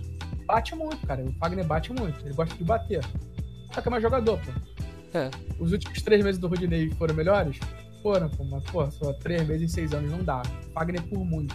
Por E o muito. Fagner também, Fagner. Por Fagner, muito. Fagner. Chegou, chegou aí em seleção, entendeu? Irmão, poderia ter muita gente aí que ia ficar na frente do Rodinei. Não é, não é porque é o Fagner, o Fagner é pica. Não, o Fagner é bom. O Fagner é um dos melhores laterais do Brasil há muito tempo. Não há de se negar isso. É, o, Fab, o Fagner foi jogador de Copa do Mundo, pô. Não é qualquer um que é jogador de Copa do Mundo. Então o Fagner é um grande jogador. Mas, irmão, competir com o Rodinei também é sacanagem. Metade do. Sei lá, quase, quase qualquer time da Série A que fosse botar o lateral direito ali ia ser melhor que o Rodinei, pô. Gente pedindo o Rodinei na seleção, cara. Inacreditável. O Tite fala que tá de olho. O Tite é o maior, é o maior caoseiro Ah, mas pô, existe, tem que estar de olho, pô. Tem que estar de olho. O técnico da seleção tem, obriga... tem obrigação. Técnico de seleção tem obrigação de estar de olho em todo mundo, pô. Isso não é nada demais. Tá de olho não é nada demais, pô. Não, não fica de olho no Rodinei, João. Para, cara. Ah, tem que Não, não, para. Não, tem um Você tem- limite, cara. considerar, Tem pô. limite. Tem que considerar. Pô, o cara, pô, tô de olho aqui no jogador aqui hoje, quem? No Márcio Araújo, maluco. Tá aqui pra botar aquela consistência no meio de campo ali. Mas não vai ficar de olho nesses jogadores, Márcio. Araújo foi titular com Enfim, todos os gente, que vamos, jogou. vamos seguir Porra. aqui. E depois que saiu do Flamengo, nunca mais pisou em campo em lugar nenhum, maluco. Foi jogar no crack, eu acho. Vamos É, passar jogou- aqui. Fábio jogou- Santos e Felipe Luiz. A diferença Porra aí, duelo bom, hein? Cara, não acho. Acho que a diferença do Fagner pro Rodinei é menor do que a do Davi Luiz, do, do Felipe Luiz pro. Que pro isso? Pô, o Felipe Luiz é um gênio do futebol, cara. Ele é um, É um gênio da é um posição, gênio, ele é cara. muito bom. E o Paulo Defende Souza tinha ataca bem. aposentado ele, hein? Eu pensava que o Felipe Luiz estava aposentado o que o Felipe joga hoje vai até no fundo cruzar de vez em quando. Não cruza bem, mas vai no fundo cruzar. Cara, a construção do Felipe Luiz é absurda. É Não, trabalha muito, muito. jogada. A gente montou aqui nosso sistema todo defensivo, né? Com Cássio, Balbuena, Davi Luiz, Fagner e Felipe Luiz.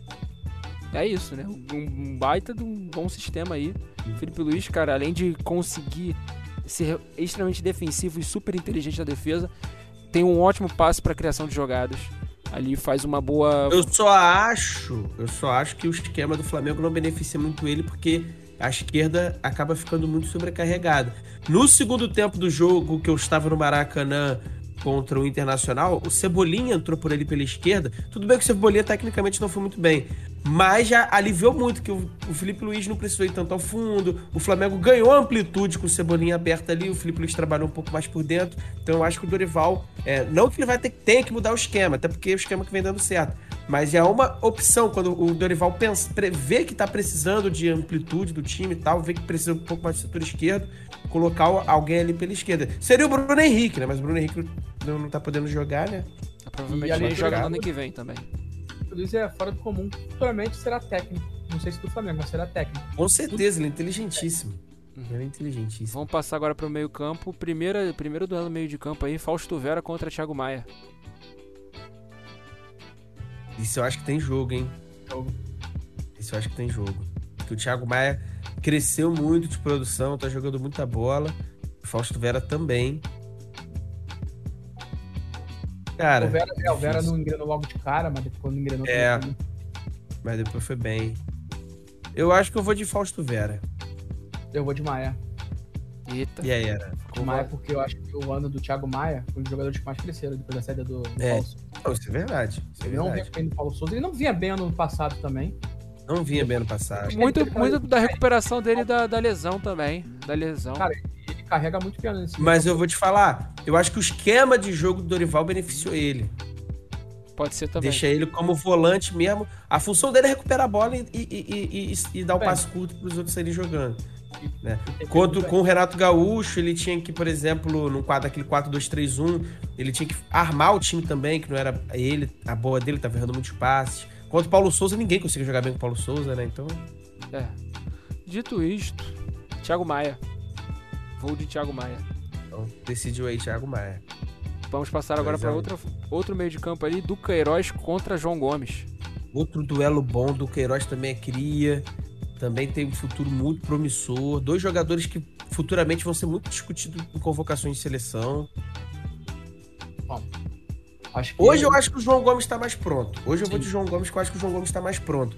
Mas são dois jogadores assim que tem um futuro extraordinário pela frente, cara. Tá na, Pode ser na, na, próxima leva de seleção, eles aí na. Ah, é. Para mim, ele, o Duqueiroz, o João Gomes, o Danilo, o André, todos esses aí vão, vão ser futuro da nossa seleção. Sim. E o João Gomes, que poderia ter. Se a gente vai ter que definir o Paulo Souza, hein? Olha o que eu vou fazer, hein? Ele seria doado no início do ano. O Paulo Souza deu uma segurada nele. Não, segura que dá Sim. pra usar. O João Gomes, porra. O que o eu lembro dele. Ele eu lembro dele na base. O Renan. Eu, lembro. Eu fiz muito jogo do André e na base ele era só Gomes. E, porra, já era os dois. Cara, você vê que na base, quando o cara é diferenciado. Ah, a base é completamente diferente do profissional. É, mas quando o cara é diferenciado, você desde a base já percebe, cara. Desde a base já percebe. O João Gomes, ele foi bem com o Rogério Senna. Pô, Renato Gaúcho, escanteio o moleque. O moleque quase nem entra com o Renato Gaúcho. Pô, aí afeta o moral do moleque também. O Renato queria, não, queria se, não queria se prejudicar, né? Porque quem é que tem coragem para lançar um jogador, principalmente num time como o Flamengo, né? Que você torra o cara é. se o cara não joga bem, entendeu? É, é. Sabe pelo Ceni, pô, ele já tava bem com o Ceni. Enfim, dito tudo isso, eu vou de João Gomes. João Gomes. Agora a disputa entre Adson e Everton Ribeiro. Porra, desculpa. Pouco tempo pra mim. É Everton Ribeiro. Se fosse no início do ano com o Paulo Souza, daria Adson. E achavam que. Se fosse no início do ano com o Paulo Souza, acho que daria do tipo do Corinthians. Se fosse no início do ano, a gente tava fazendo o pareamento do Everton Ribeiro com o Fábio Santos. E falavam, é. e falavam que o Everton Ribeiro não jogava mais bola, que não tava mais correndo. O Paulo Souza aposentou metade do time do Flamengo. Pois é. Todo mundo nível, maluco. Não tava jogando bola. Não tava. Exatamente, cara. É impressionante. O Everton Ribeiro é um jogador também, né, cara, a gente fala, fala que retrata o futebol brasileiro. Ele é um dos melhores que já jogaram aqui de ponte corrida, assim, de carreira, de, de tempo mesmo. Ele Lembra da. Flamengo. Lembra do.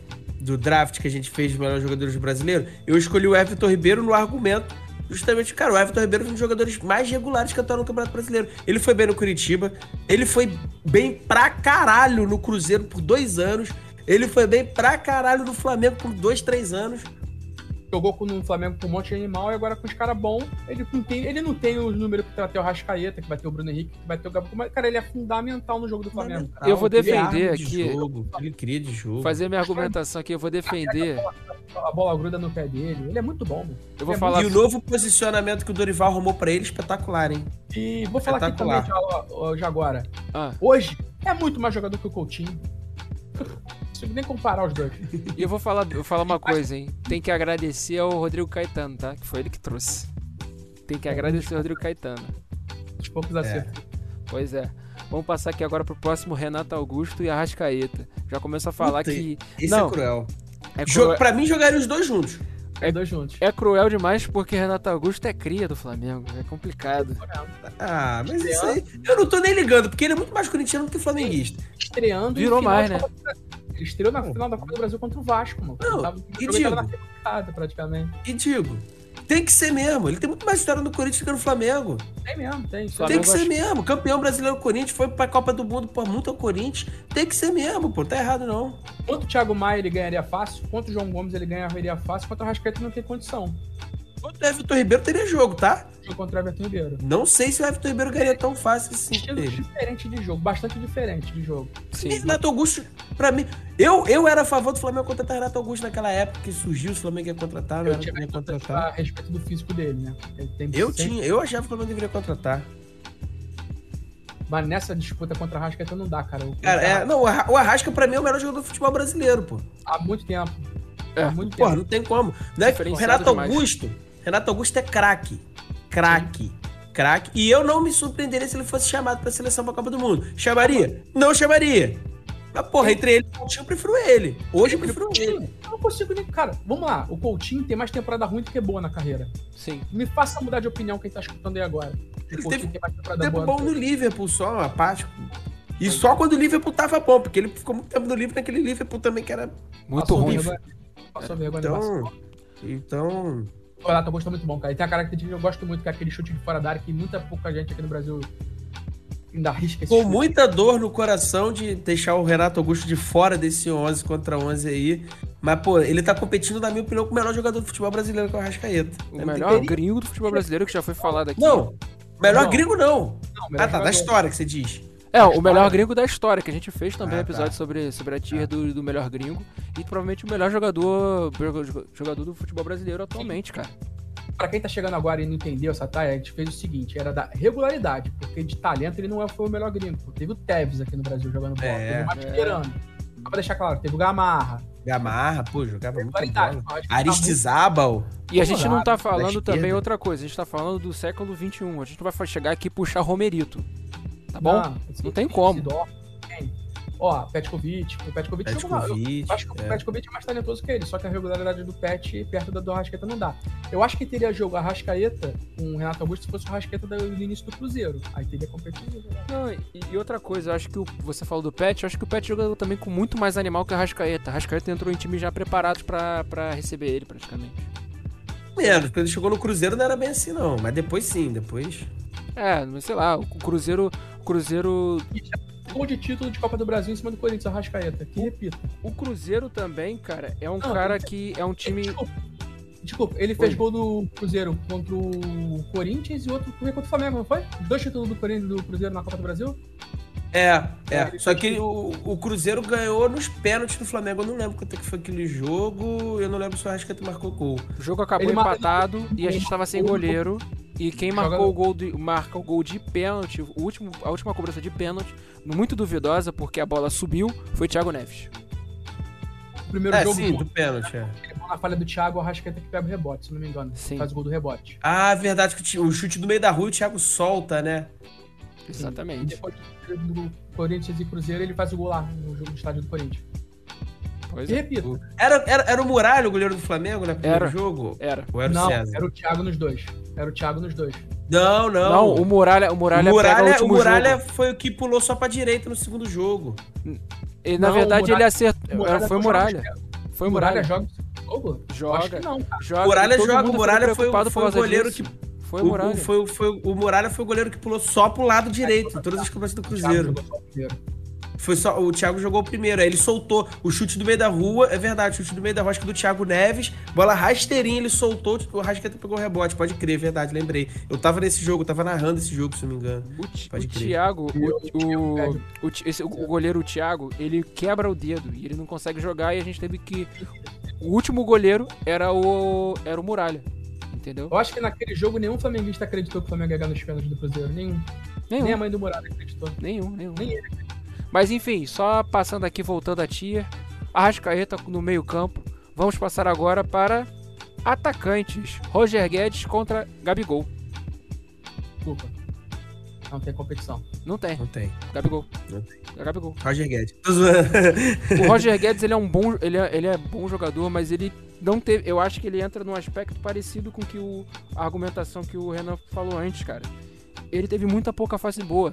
Gabriel começa no, no Santos tendo muita fase boa. Eu acho que a má fase dele mesmo foi quando ele sai pro, do futebol brasileiro e vai pro futebol É, italiano, futebol europeu. É. que não o, consegue render. o, o Roger Guedes, há pouco tempo, não tava sendo acusado de ser, pô, fazer corpo mole, caramba. Agora ele começou a encaixar, fazer os gols dele e tudo mais. É um grande jogador. Um grande jogador, Sim. né? É mais. Comparado com o Gabi, não tem como, cara. Até porque o Gabi é regular, pô. O Gabi já jogava bem no Santos na primeira passagem. Aí foi pra Europa, pior, como disse o Aran, pior fase da carreira dele. Voltou pro Santos. Voltou muito bem, sendo artilheiro. Sendo artilheiro. Fazendo dupla com o Bruno Henrique. No Flamengo. O Flamengo deu a sorte do São Paulo dar um chapéu e, e trazer o Pablo. Porque o Flamengo ia trazer o Pablo. Aí o São Paulo deu Aí a, o flamenguista olha pra cima e agradece. Aí o Flamengo, aí o São Paulo deu chapéu, levou o Pablo, aí o Flamengo foi pro plano B, que era o Gabi. Eu queimei a língua porque eu falei que o Gabi era Gabi não gol, que o Gabi não fazia gol. Perde Aham. gol pra caraca, perde. Mas, porra, fala Hoje é o muito, Gabi Passe, hoje é o Gabi, Gabi Passe. Mbappé perde muito gol, porra. Mbappé perde muito gol. muito, muito gol. Muito gol. E eu vou te falar, eu gostei da mudança de, de estilo de jogo do Gabigol, tá? Ele tá mais fora do. Vou te falar, eu não, no início eu não gostei, eu criticava Já, demais. muito aí, João. Eu criticava demais. Eu continuo achando que o Gabigol tem que jogar mais próximo do gol do Sim. que fora. Eu acho, eu Gente. continuo achando. Mas foi realmente, tipo assim, uma boa mudança. Ele tá jogando mais pro time, tá mais voluntarioso. E abriu espaço pro Pedro. Eu acho que é, é, só ele só tá jogando dessa forma pra abrir espaço pro Pedro. Mas eu ainda acho que ele tem que jogar mais perto do gol. Eu, eu vou. Passezinho que dá de trivela, quando o jogador que tá jogando contra ele entende, cara, ele é muito bom. E o que eu falei do Cássio lá atrás, o Cássio é muito decisivo. O Gabigol é decisivo na frente, cara. O Gabigol pede a decisão, ele adora. Renan- jogo grande ele cresce. Renan, Renan, João. Renan João, a única coisa que eu tenho de reclamação com o Gabigol é a quantidade de gols que ele perde. Ele pode, pra mim, ser volante, mas ele tem que fazer gol, cara. O lance pra Ele mim. perde muito gol. Não, o lance pra Desde mim. 2019. Não, a única reclamação que eu tenho é que ele, ele, ele tenta sempre o chute mais colocado e ele não chuta às vezes como centroavante.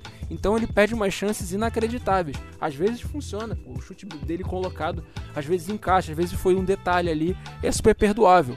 Mas assim, cara, tem uns momentos assim, cara, chuta como o Pedro chuta, maluco. O Pedro, o Pedro, ele chuta procurando a posição que ele vai encontrar no gol. Ele chuta em cima do goleiro. Essa é a minha crítica que eu deixo pro Gabigol. Pra mim não tem problema do posicionamento, senão a dupla não renderia, né? Galera, tem uma crítica pra fazer pra ele, mas é fácil sentar daqui da minha poltrona, que seria ele desenvolver o pé direito. Também. Eu tenho uma crítica ao Gabi que eu acho que é muito mais importante do que desenvolver pé direito, que chute a gol, que é o, o mental, cara. Ele precisa trabalhar a cabeça dele. Ah, Ele tá, que tá fazendo- ele tá pendurado. Ele tá Ah. pendurado. Eu duvido que o Cor- o Corinthians não vai provocar ele pra ele tomar o cartão. Sabe o que é pior? Em 2020 ele jogou pendurado, rodadas e rodadas e rodadas e não foi suspenso. Ele tem esse mental, ele pode ter voltado É, a ter. Ele, Mas o Flamengo- ele tem esse mental. Segundo o Flamengo, num trabalho O psicológico. Gabi, olha Não. só, o Gabi foi um dos jogadores que mais tomou cartão amarelo nessa temporada do Flamengo. E nenhum deles foi por falta. Nenhum. Foi só por reclamação.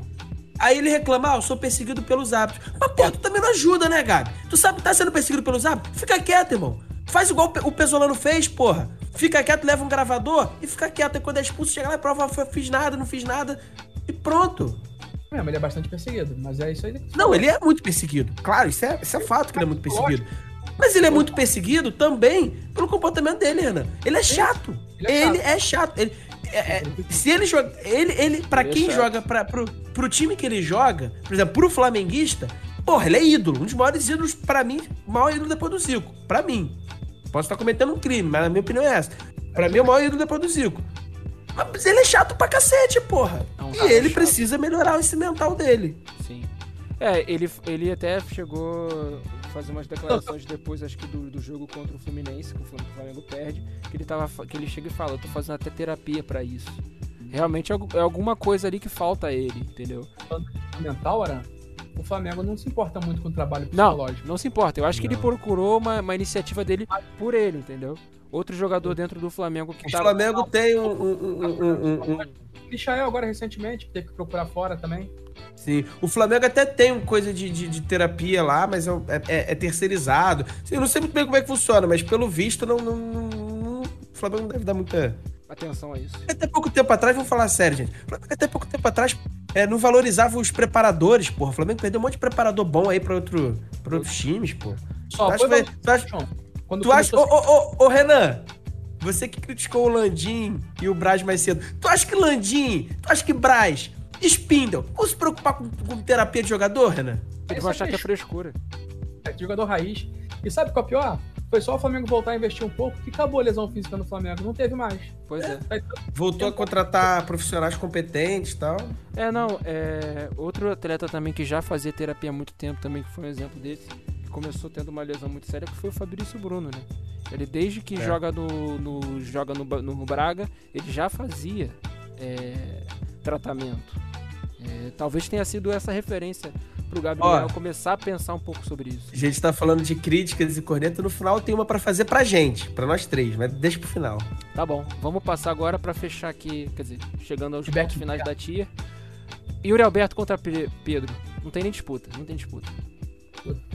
O Yuri Alberto é um jogador bastante promissor também, 21 anos. Muito bom jogador. Muito bom Foi jogador. vendido por um preço absurdo pra Rússia. Cara, Tem muito falar- potencial. Eu vou te falar, ele fez uma Mas, irmão, a gente tá falando de um jogador de Copa do Mundo, irmão. É o Pedro, porra. Só, Vai pra Pedro. Copa. só um ponto aqui do, do Yuri Alberto, maluco. Ele fez uma ótima escolha saindo da Rússia, cara. Porque. Falando em termos. Eu não tô nem Quem falando. não faria? Não, eu não tô nem. eu não tô nem- Ah, Mudou a K-47 pra guerra, caralho. Não, eu não tô nem falando da questão da. Óbvio que eu excelente escolha. não, eu, eu tô falando em questão futebolística. Eu podia falar da, eu podia falar da guerra. Mas assim, Mas óbvio que também, mesmo em questão futebolística, isso é óbvio. cara, uma geladeira de fute... uma geladeira técnica, entendeu? Não é dinheiro do mundo, entendeu? Você não vai ter projeção, você vai jogar só na Rússia, entendeu? Não tem como. É tipo ir pra China, pô. Tu vai ganhar dinheiro pra caralho, mas tu, tu é, Pois é. sabe? É... errado. É errado o jogador que escolhe pra China, Não. Rússia, Emirados Árabes. Porra nenhuma, tem que ganhar dinheiro mesmo. Tem que ganhar dinheiro mesmo, tá certíssimo. Ainda mais que a carreira de jogador é curta. Pois é. Só que é uma escolha que ele faz de carreira, né? E não tem nada de errado ir pra China, tá? Tem nada de pra errado. lugar nenhum. Tem Tem nada nada, de de errado. Tem Tem nada pra de lugar nenhum. Todo mundo é livre pra ir onde quiser. Ah, Mas, voltando ao eu acho que o Yuri Alberto futuramente pode até ser testado no próximo ciclo, cara, porque ele é muito Com novo. certeza. Ele É, a gente falou de, a gente falou de, de, de novas gerações, né? Com o João Gomes, do Queiroz. O Yuri Alberto é um desses, né? Só que agora a concorrência é cruel também. Demais. Cruel, mano. Demais. Você demais. tem Pedro, você tem Richarlison, você tem Matheus Cunha, você tem Gabigol, você tem. Pô, Gol tá fora completamente. Você Bem, tem Hendrick. Você tem uma porção de Não, o Gabi tá ali. fora. O Gabi tá fora, completamente. O Gabi, se não for pra essa Copa, acho que não vai pra para nenhuma, pô. Cara, Acho que essa Brasileira não vai. Não se sei. ele for, se for jogar na posição que ele tá jogando agora, ele só vai disputar com o Anthony, Rafinha e o É. Rodrigo. Não tem como, cara. Não, o Gabi, ele tem idade pra ir pra outra Copa. Tem. Lógico que tem. Ele tem idade pra jogar mais duas Copas. Só que comparado, comparado com o nível técnico, a concorrência que ele tem, sabe? O Gabi vive o melhor momento da vida dele. Mas- Pode ser que ele, pode ser que ele viva, quer dizer, 2019 foi o melhor momento da vida dele, mas ele é regular. Pode ser que ele volte a ser o Gabi de 2019. Mesmo assim, mesmo assim a concorrência vai ser ampla, vai ser Vai grande. depender, vai depender muito do mercado que ele for fazer, entendeu? Se ele continuar no Flamengo, se, O Gabi, se ele conseguir ele projeção quiser- na Europa, depende muito. O Aran, é muito. Cara, você não tem como competir com o Rafinha, com o Anthony e com o Rodrigo, cara. Os, os, os caras são melhor que ele, porra. Ô, Renan, É. pro É. Gabi, pro Gabi brigar por Copa do Mundo em outras. Não tô falando dessa agora que vai ter agora em novembro, não. Tô falando de- das próximas. Brigar, ele vai ter que sempre estar no melhor do melhor do melhor dele. Sempre. Ele não vai poder deixar cair momento nenhum.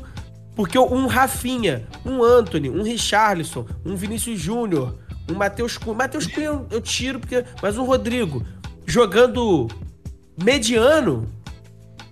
Já tá no nível do Gabi jogando bem. Sim, Tá, tá na frente. com certeza. Tá bom. é, Vamos passar agora, a gente já falou aqui. Se a Copa fosse em 2020, provavelmente ele iria. Sim, Porra, com certeza, Deu pô. azar, cara. Deu Com azar. certeza. Vamos Ele agora definir aqui, só vendo aqui. O time, o campo todo tá quase todo preparado. Nós temos três atletas do Corinthians e, e sete ou oito. Oito atletas, né? Oito atletas do Flamengo? Confere? É isso, produção? Oito atletas. Sete. Sete. Sete? Quatro do Corinthians? Não, são três do Corinthians e. É, Oito, é. É, oito do Flamengo. gente é e oito do encalhado pela, pelo, pelo Paulista assistindo a gente, cara. As três carioca safado e flamenguista. Então, aí vai ver a minha crítica. Vamos escolher o técnico antes de eu fazer minha crítica pra nós Vamos. mesmos? vamos. Eu vou ter que falar, o Vitor Pereira eu acho bem mais treinador que o Dorival, não tem nem como comparar. Vitor Pereira também. Ele tem mais título, ele tem mais relevância. Porra, eu acho assim. É. É porque o Vitor Pereira, eu, eu não acompanhei o trabalho do Vitor Pereira. Porra, eu não sabia. Eu não sabia que era Vitor Pereira até chegar no Corinthians. Eu Não sabia. já tinha ouvido falar, se eu não me engano, acho que. É, eu não chega- sabia. Chega a treinar o Isso quer dizer que ele é ruim? Isso quer dizer que ele é ruim? Não, isso quer dizer que eu que sou desinformado. Ponto. Não. Ponto. Não tô falando que ele é ruim porque eu não ouvia falar dele. É porque eu que sou É porque tem uma galera que fala, ah, eu nunca ouvi falar dele, acho que o cara é ruim. Não, eu nunca ouvi falar dele. Isso quer dizer que ele é ruim? Não, isso quer dizer que eu sou desinformado. Então, assim, Conheci o Jorge Jesus em 2019 no Brasil, pô. é, pô, pelo, pelo que eu- pelo do recorte que eu tenho dele, que é aqui no Brasil, que é só um ano de Corinthians, eu prefiro o Dorival. Até porque o Dorival, pô, desde 2009, quando ele pegou o Vasco na Série B, ele coleciona bons trabalhos. E trabalho Fez-. Fez bons trabalhos no, no. Pô, eu acho que ele tem muito mais trabalhos bons do que trabalhos ruins. bastante regular. Teve trabalho bom no Vasco da Série B, teve trabalho bom no Santos, teve trabalho bom no Flamengo há pouco tempo atrás, no, no último ano lá do, do- do Eduardo Bandeira de Melo. Que inclusive eu defendia que ele continuasse, não que o contratasse o Abel Braga, mas enfim. é, eu acho que ele vinha fazendo um bom trabalho no Ceará antes de vir pro Flamengo. Vinha fazendo um bom trabalho no Ceará. Então, assim, é, eu acho que o Dorival Júnior é um bom treinador. Pelo recorte que eu tenho do Vitor Pereira, eu escolheria o Dorival Júnior, mas eu não conheço a carreira do, do, do, do Vitor Pereira. Seria até Só injusto pra, só pra passar eu, aqui, eu fazer essa comparação baseado só no- em um ano, não é nem um ano, em João. 10 meses que o Vitor Pereira tá aqui. João.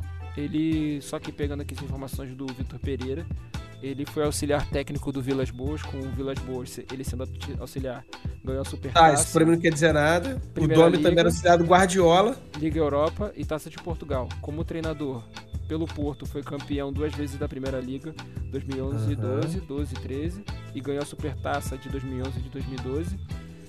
Pelo Olympiacos, que ele teve uma passagem, ele ganhou a Superliga Grega e a Copa da Grécia.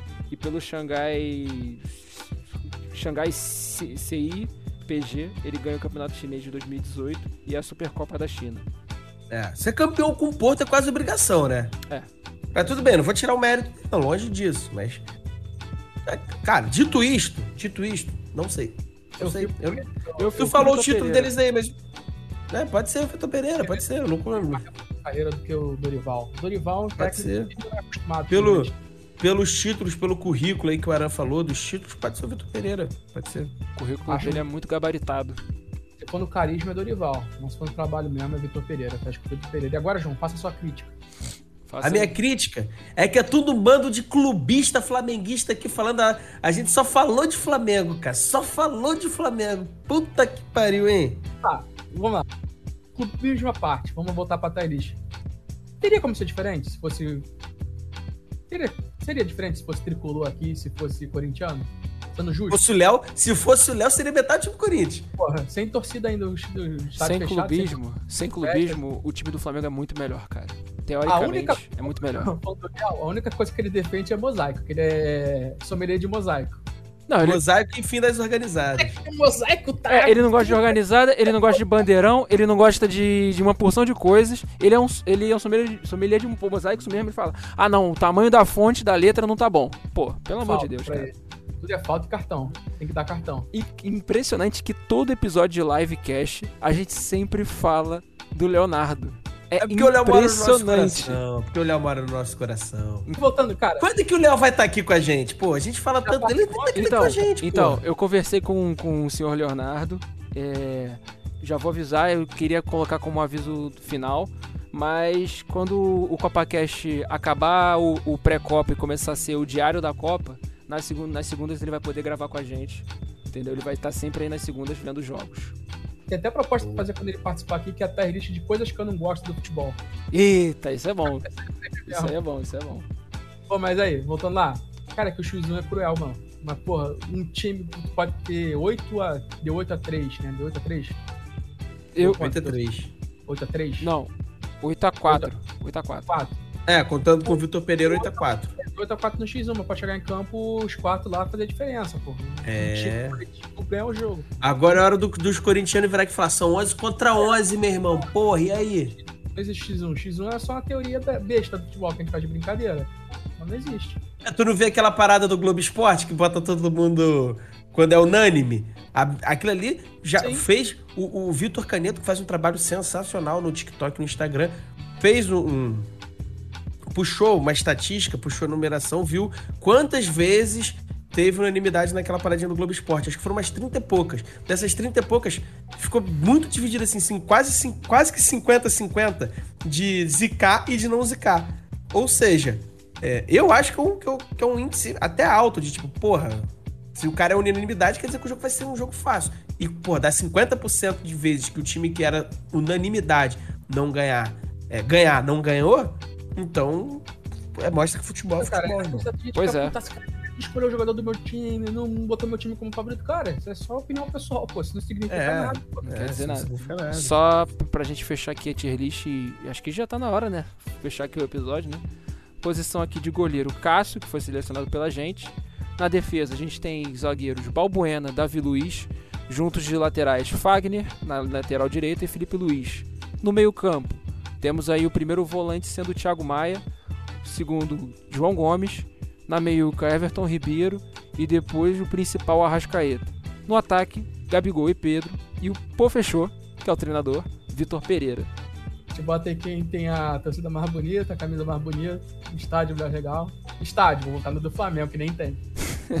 É o estádio imaginário, cara. É o estádio imaginário. Ó, eu, eu, eu não fui na Neoquímica Arena, não. O colega meu foi, ele falou que ela adorou o estádio, tá? É longe pra caralho, mas assim, é. é- Foi, vou te falar. Eu já vi alguns, alguns torcedores do Corinthians puristas reclamando que o Anel Química ele é, ela é um estádio que não reflete muito a realidade do corintiano, porque assim como o, corin- o corintiano e o flamenguista, torcida em sua maioria é uma torcida popular. E dentro do banheiro tem tela passando o jogo, entendeu? No Ah, mictório. pô, isso, isso, tem, isso tem como ser ruim? Pô, cara eu não acho, eu não acho, eu Pô, o acho, cara eu tá acho que ótimo. Ele vai mijar e, ver- e não Eu acho jogo. ótimo. A minha opinião é que eu acho isso ótimo. Porque que ele quisera eu ter um negócio assim. Mas ele, ele, reclama da, da questão da questão disso, do, da mecanização. Eu acho que é só uma. Sabe quem é que reclama Um disso? Sabe quem é lá. que reclama disso? É aquela galera que fala, ah, futebol raiz, futebol raiz. Futebol raiz é meu. Eu sou totalmente. Não quieto. podemos falar mais alternativa. Alternativa friendly, family friendly. Corinthians. A grama do Corinthians tinha que ser padrão pro Campeonato Brasileiro. Tinha que ser padrão. Disparado. Mas existe uma grama padrão pro Campeonato Brasileiro? Não existe. Eu acho que O nem padrão é debate esburacado, né, cara? Tem debate. Tem debate. Acho que não- a última coisa que se pensa no campeonato é o, o gramado que vão jogar, quando deveria ser o básico, né? Pois é. O Deveria ser o básico, básico. Tá só porque Mas olha só, os corintianos que reclamam do, do, da Neo- Neoquímica Arena, cara, assim, eu não posso falar porque eu nunca fui na Neoquímica Arena. Inclusive, queria muito ter comprado ingresso, mas não consegui. Ingresso esgotou em 5 minutos. Porque eu nunca vi, tem um jogo fora do Rio de Janeiro, é, do estado do Rio de Janeiro. É, mas, porra, eu, como frequentador do Maracanã, não suporto esse novo Maracanã. Hum. Não suporto. Não suporto. Não, não consigo chamar de. Porra, chamo de Maracanã porque é o nome. Mas não consigo chamar de Maracanã, pô. Olha o hipócrita que acabou de falar. Ele preferia o Maracanã pro geral, tomando mijo na cabeça. Tá gravado. não, não, mas aí calma. Aí calma, pô. Critica eu preferi o Itaquera, mas quer o Maracanã não, antigo. Não, mas eu não critiquei Itaquera. Eu não critiquei Itaquera. Eu critiquei a galera que fala futebol raiz, futebol tem que ter porrada, futebol tem que ter perrengue mesmo, não sei o que. Não, pô, nada disso. O antigo Maracanã era melhor até por questão de, de sonoridade. E o caramba, cabia mais gente. Porra, é, era mais. É, diverso, né? Cabia mais gente. Era, Agora, mais democ... como... era um ambiente mais democrático. democrático. A palavra que você está buscando é um ambiente sabe? mais democrático. E, e, pô, e querendo ou não, cara, tem toda uma história. O Maracanã, ele só foi, ele só foi mantido a fachada, porque é patrimônio, o resto jogou no lixo. Jogou no lixo, num estádio que, porra, tinha história, tinha final de Copa do Mundo no currículo. Tem duas finais de Copa do Mundo, mas eu tô falando pré-reforma. Sim. Porra, tinha toda uma mística. Irmão, e, e, outra, e outra, por causa da fachada que foi tombada, a obra ficou muito mais cara do que ficaria. Se pudesse derrubar, ficaria muito mais barato derrubar, demolir, construir outro, igual fizeram com a fonte nova, porque tem que manter a fachada. O Aran, arquiteto, pode dizer mais do que isso. Se falar uma grande merda aqui, tu me corrija, né? Fazer obra então, então é... obra de 290 milhões vai ter que fazer. A reforma, a reforma do estádio do. Assim, a gente vive no Brasil, né? O Brasil é a terra do. do de, da falta da manutenção, né? Que dirá Brumadinho, que dirá. Não à toa aconteceu um acidente com a torcida do Flamengo, acho que em 92, na, na né? queda que da geral, é. Que dirá na queda Brum... da arquibancada. Na queda da arquibancada que o pessoal caiu em cima da geral. Que... Foi por falta de manutenção. Sim, que dirá. Eu falo da terra, desse, dessa coisa da terra da falta da manutenção, que dirá Brumadinho, que dirá é, o ah, viaduto da perimetral. Exemplos não faltam, né? É, viaduto da perimetral, eu vou falar aqui uma. Vou notabilizar uma porção de exemplos. Então, como a gente sabe que não tem repasse para fazer reformas tão estruturais, tão grandes em estádios, o Maracanã ficou aí, acho que, sei lá, dois, três anos na gestão do, do Estado. Eu não tenho isso sobre questão de ser privado ou não, isso é um caso à parte, mas ficou largado. O estádio ficou largado e o estádio precisava de reformas. Só que o Rio de Janeiro está largado. Exato. Só que há anos a questão de, de, da reforma do estádio se tornou central nos debates sobre o que seria feito.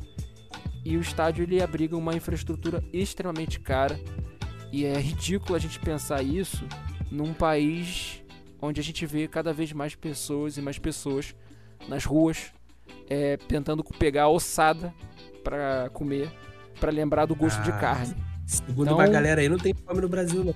Pois é, então é, a gente tem que pensar sempre numa arquitetura e num urbanismo que quanto menos de manutenção, melhor. É muito triste isso, pensar isso, porque se a gente vai para uma cidade, que a gente vai para Paris, a cidade inteira tem obra toda hora. Toda hora tem reforma. E no Rio não tem. Assim, o Rio não, o Brasil não tem. São poucos é, os lugares. Quando tem, não, não resolve nada. Pois é. A cidade, a cidade é lotada de rato mesmo? Paris não. Não.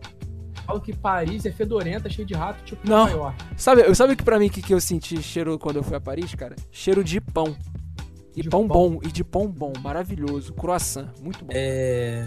Mas sim, vamos. Ó, vamos, só... vamos lembrei, lembrei de uma outra crítica ao Maracanã.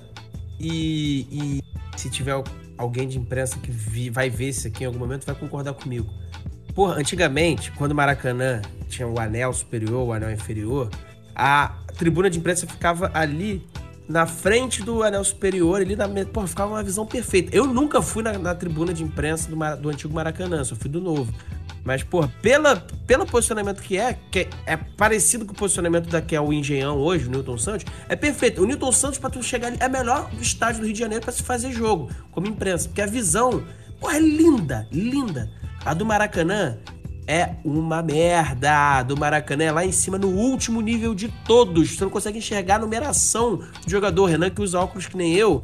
Pô, não dá, simplesmente você não enxerga. Enxerga em casa, imagina no estádio. Você enxerga um, um, um, um, negocinho assim. Para analista de desempenho pode até ser bom.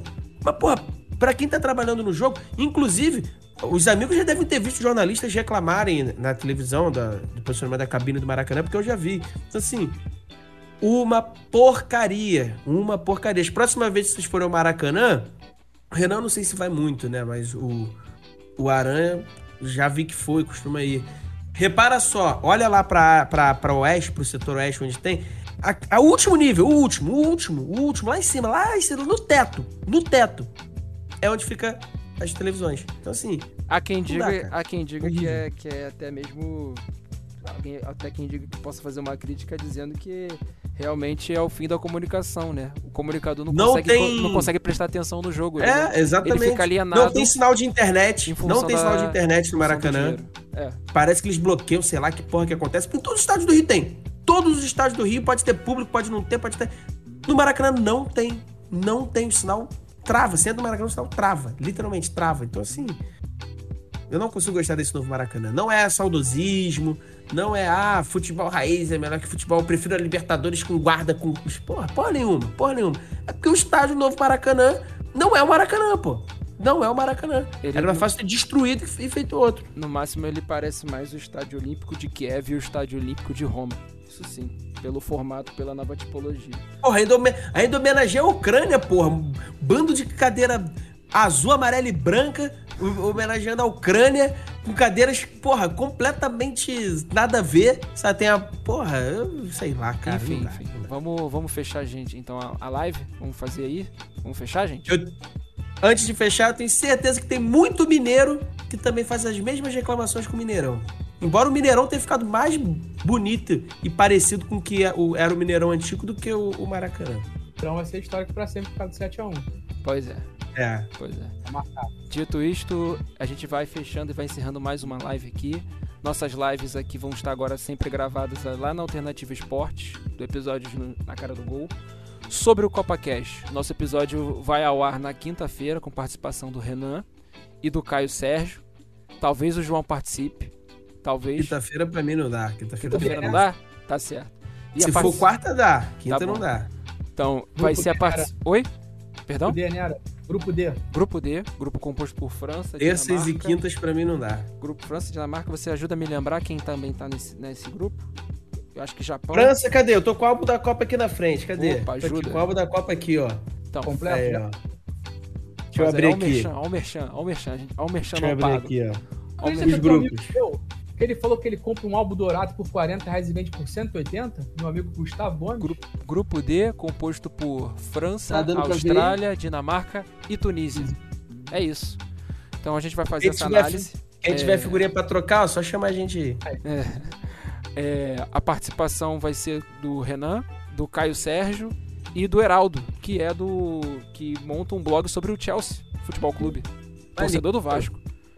Eu, eu- que eu queria que você participasse também pra. Tô torcedor do Chelsea. Depois Pois bota é. contato aí com ele. Tá certo.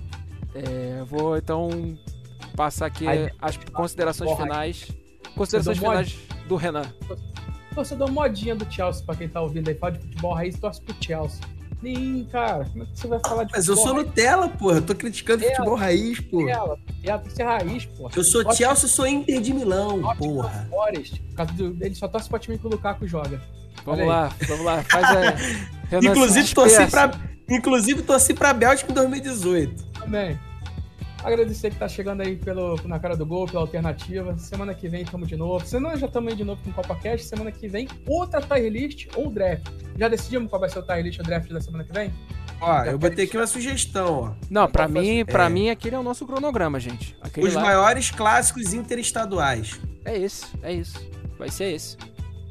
Deveríamos achar alguém de São Paulo pra gente não falar que ah, falar só de futebol do Rio. Tá, Deveríamos. Estamos, estamos na busca, estamos na busca. Não, mas ó, Flamengo e Palmeiras, é, Flamengo e, e Atlético, não é Flamengo. Mas, enfim, a gente vai, vai, vai, vai, vai achar. vai Vamos achar, vamos achar. João, se Só da primeira divisão ou poderemos fazer clássicos interestaduais de outras divisões? Outras divisões. outras divisões, pode rolar um Remy. Paysandu, pode rolar um Remy Não, mas é, mas é estadual. Ah, É tá. interestadual ou estadual? Ah, tá, É interestadual. perdão. Clássicos, in, quais os maiores clássicos interestaduais? João, faça suas considerações finais. A gente vai ter um- uma vez, a gente vai fazer. A, a algum momento a gente vai ter uma list dos maiores clássicos. Aí vai dar pegar fogo, porque. Enfim. É isso. Consideração final é isso. Tamo aí. É, em breve estaremos com a alternativa. Não sei se ainda essa semana, né? Eles provavelmente vão avaliar, vamos fazer algumas coisas antes de começar ao ar por eles. Mas já é uma parceria aí que já, já está se iniciando. E agradecer a todo mundo que acompanha a gente aqui na, na Twitch, na Roxinha. É, a galera tá. Colegas nossos estão sempre acompanhando e tal. É, o dia que vocês quiserem sugerir alguma coisa pra gente, pode sugerir, tem lá o Instagram ou na cara do gol. A galera que curte o, o, o podcast, que ouve, né, que nos atura, muito obrigado. E é isso, né?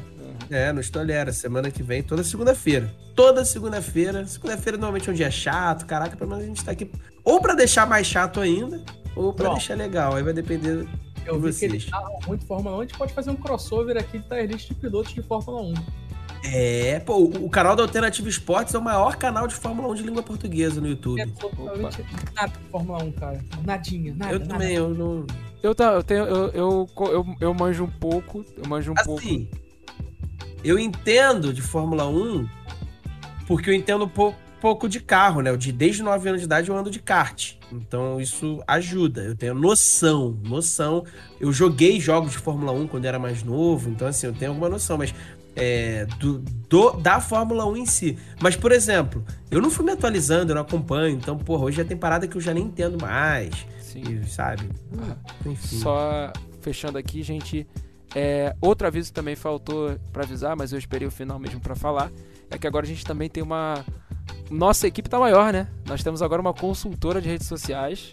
Não é nepotismo, participação da Sabrina. Ela fica no backstage com a gente, influenciando Exatamente. a gente, é, nos ajudando na Pô, consultoria. Tem que dar uma medalha para ela para durar esses três aqui. Pois é. Devo, tem... cara, a equipe tá maior. Porra, engordei, caralho? Quê? Quando tu falou, pô, nossa equipe tá maior, eu olhei assim, pô, será que eu engordei mais? Não, não, não. Eu tenho que comprar muito presente, muito chocolate para aquela garota. E só para dizer aqui para, para os dois aqui, nós alcançamos agora a marca de 26 seguidores. Agradecer Uou, aí, pessoal, que obrigado. a gente conseguiu mais uma assinatura aí. Pode confiar que o conteúdo é bom. E é isso, o CopaCast vem na quinta-feira, às 9 horas. Só fazer os créditos finais. Vocês querem falar mais alguma coisa? Só queria perguntar pro Renan qual era o anime que tava rolando na televisão dele. Que ele tirou agora tá aparecendo só no Discord, só no Discord. Cara, tava One Piece. Ah, sim. Pro PNFL Trocou o PNFL. Vamos lá aqui, só para fechar aqui, a arte de capa é... A arte da nossa capa das thumbnails ela foi feita pelo João Belize com a, com a minha complementação, Aranquier. A consultoria de redes sociais fica por parte da Sabrina Loureiro e a tier list foi por parte do Renan Pinhão. É isso, gente. Muito obrigado. Isso que é trabalho em equipe, tá vendo? Isso que é trabalho em equipe. Nos vemos na quinta-feira, quem for ver o Copa Cash, ou então na segunda-feira que vem. Segunda.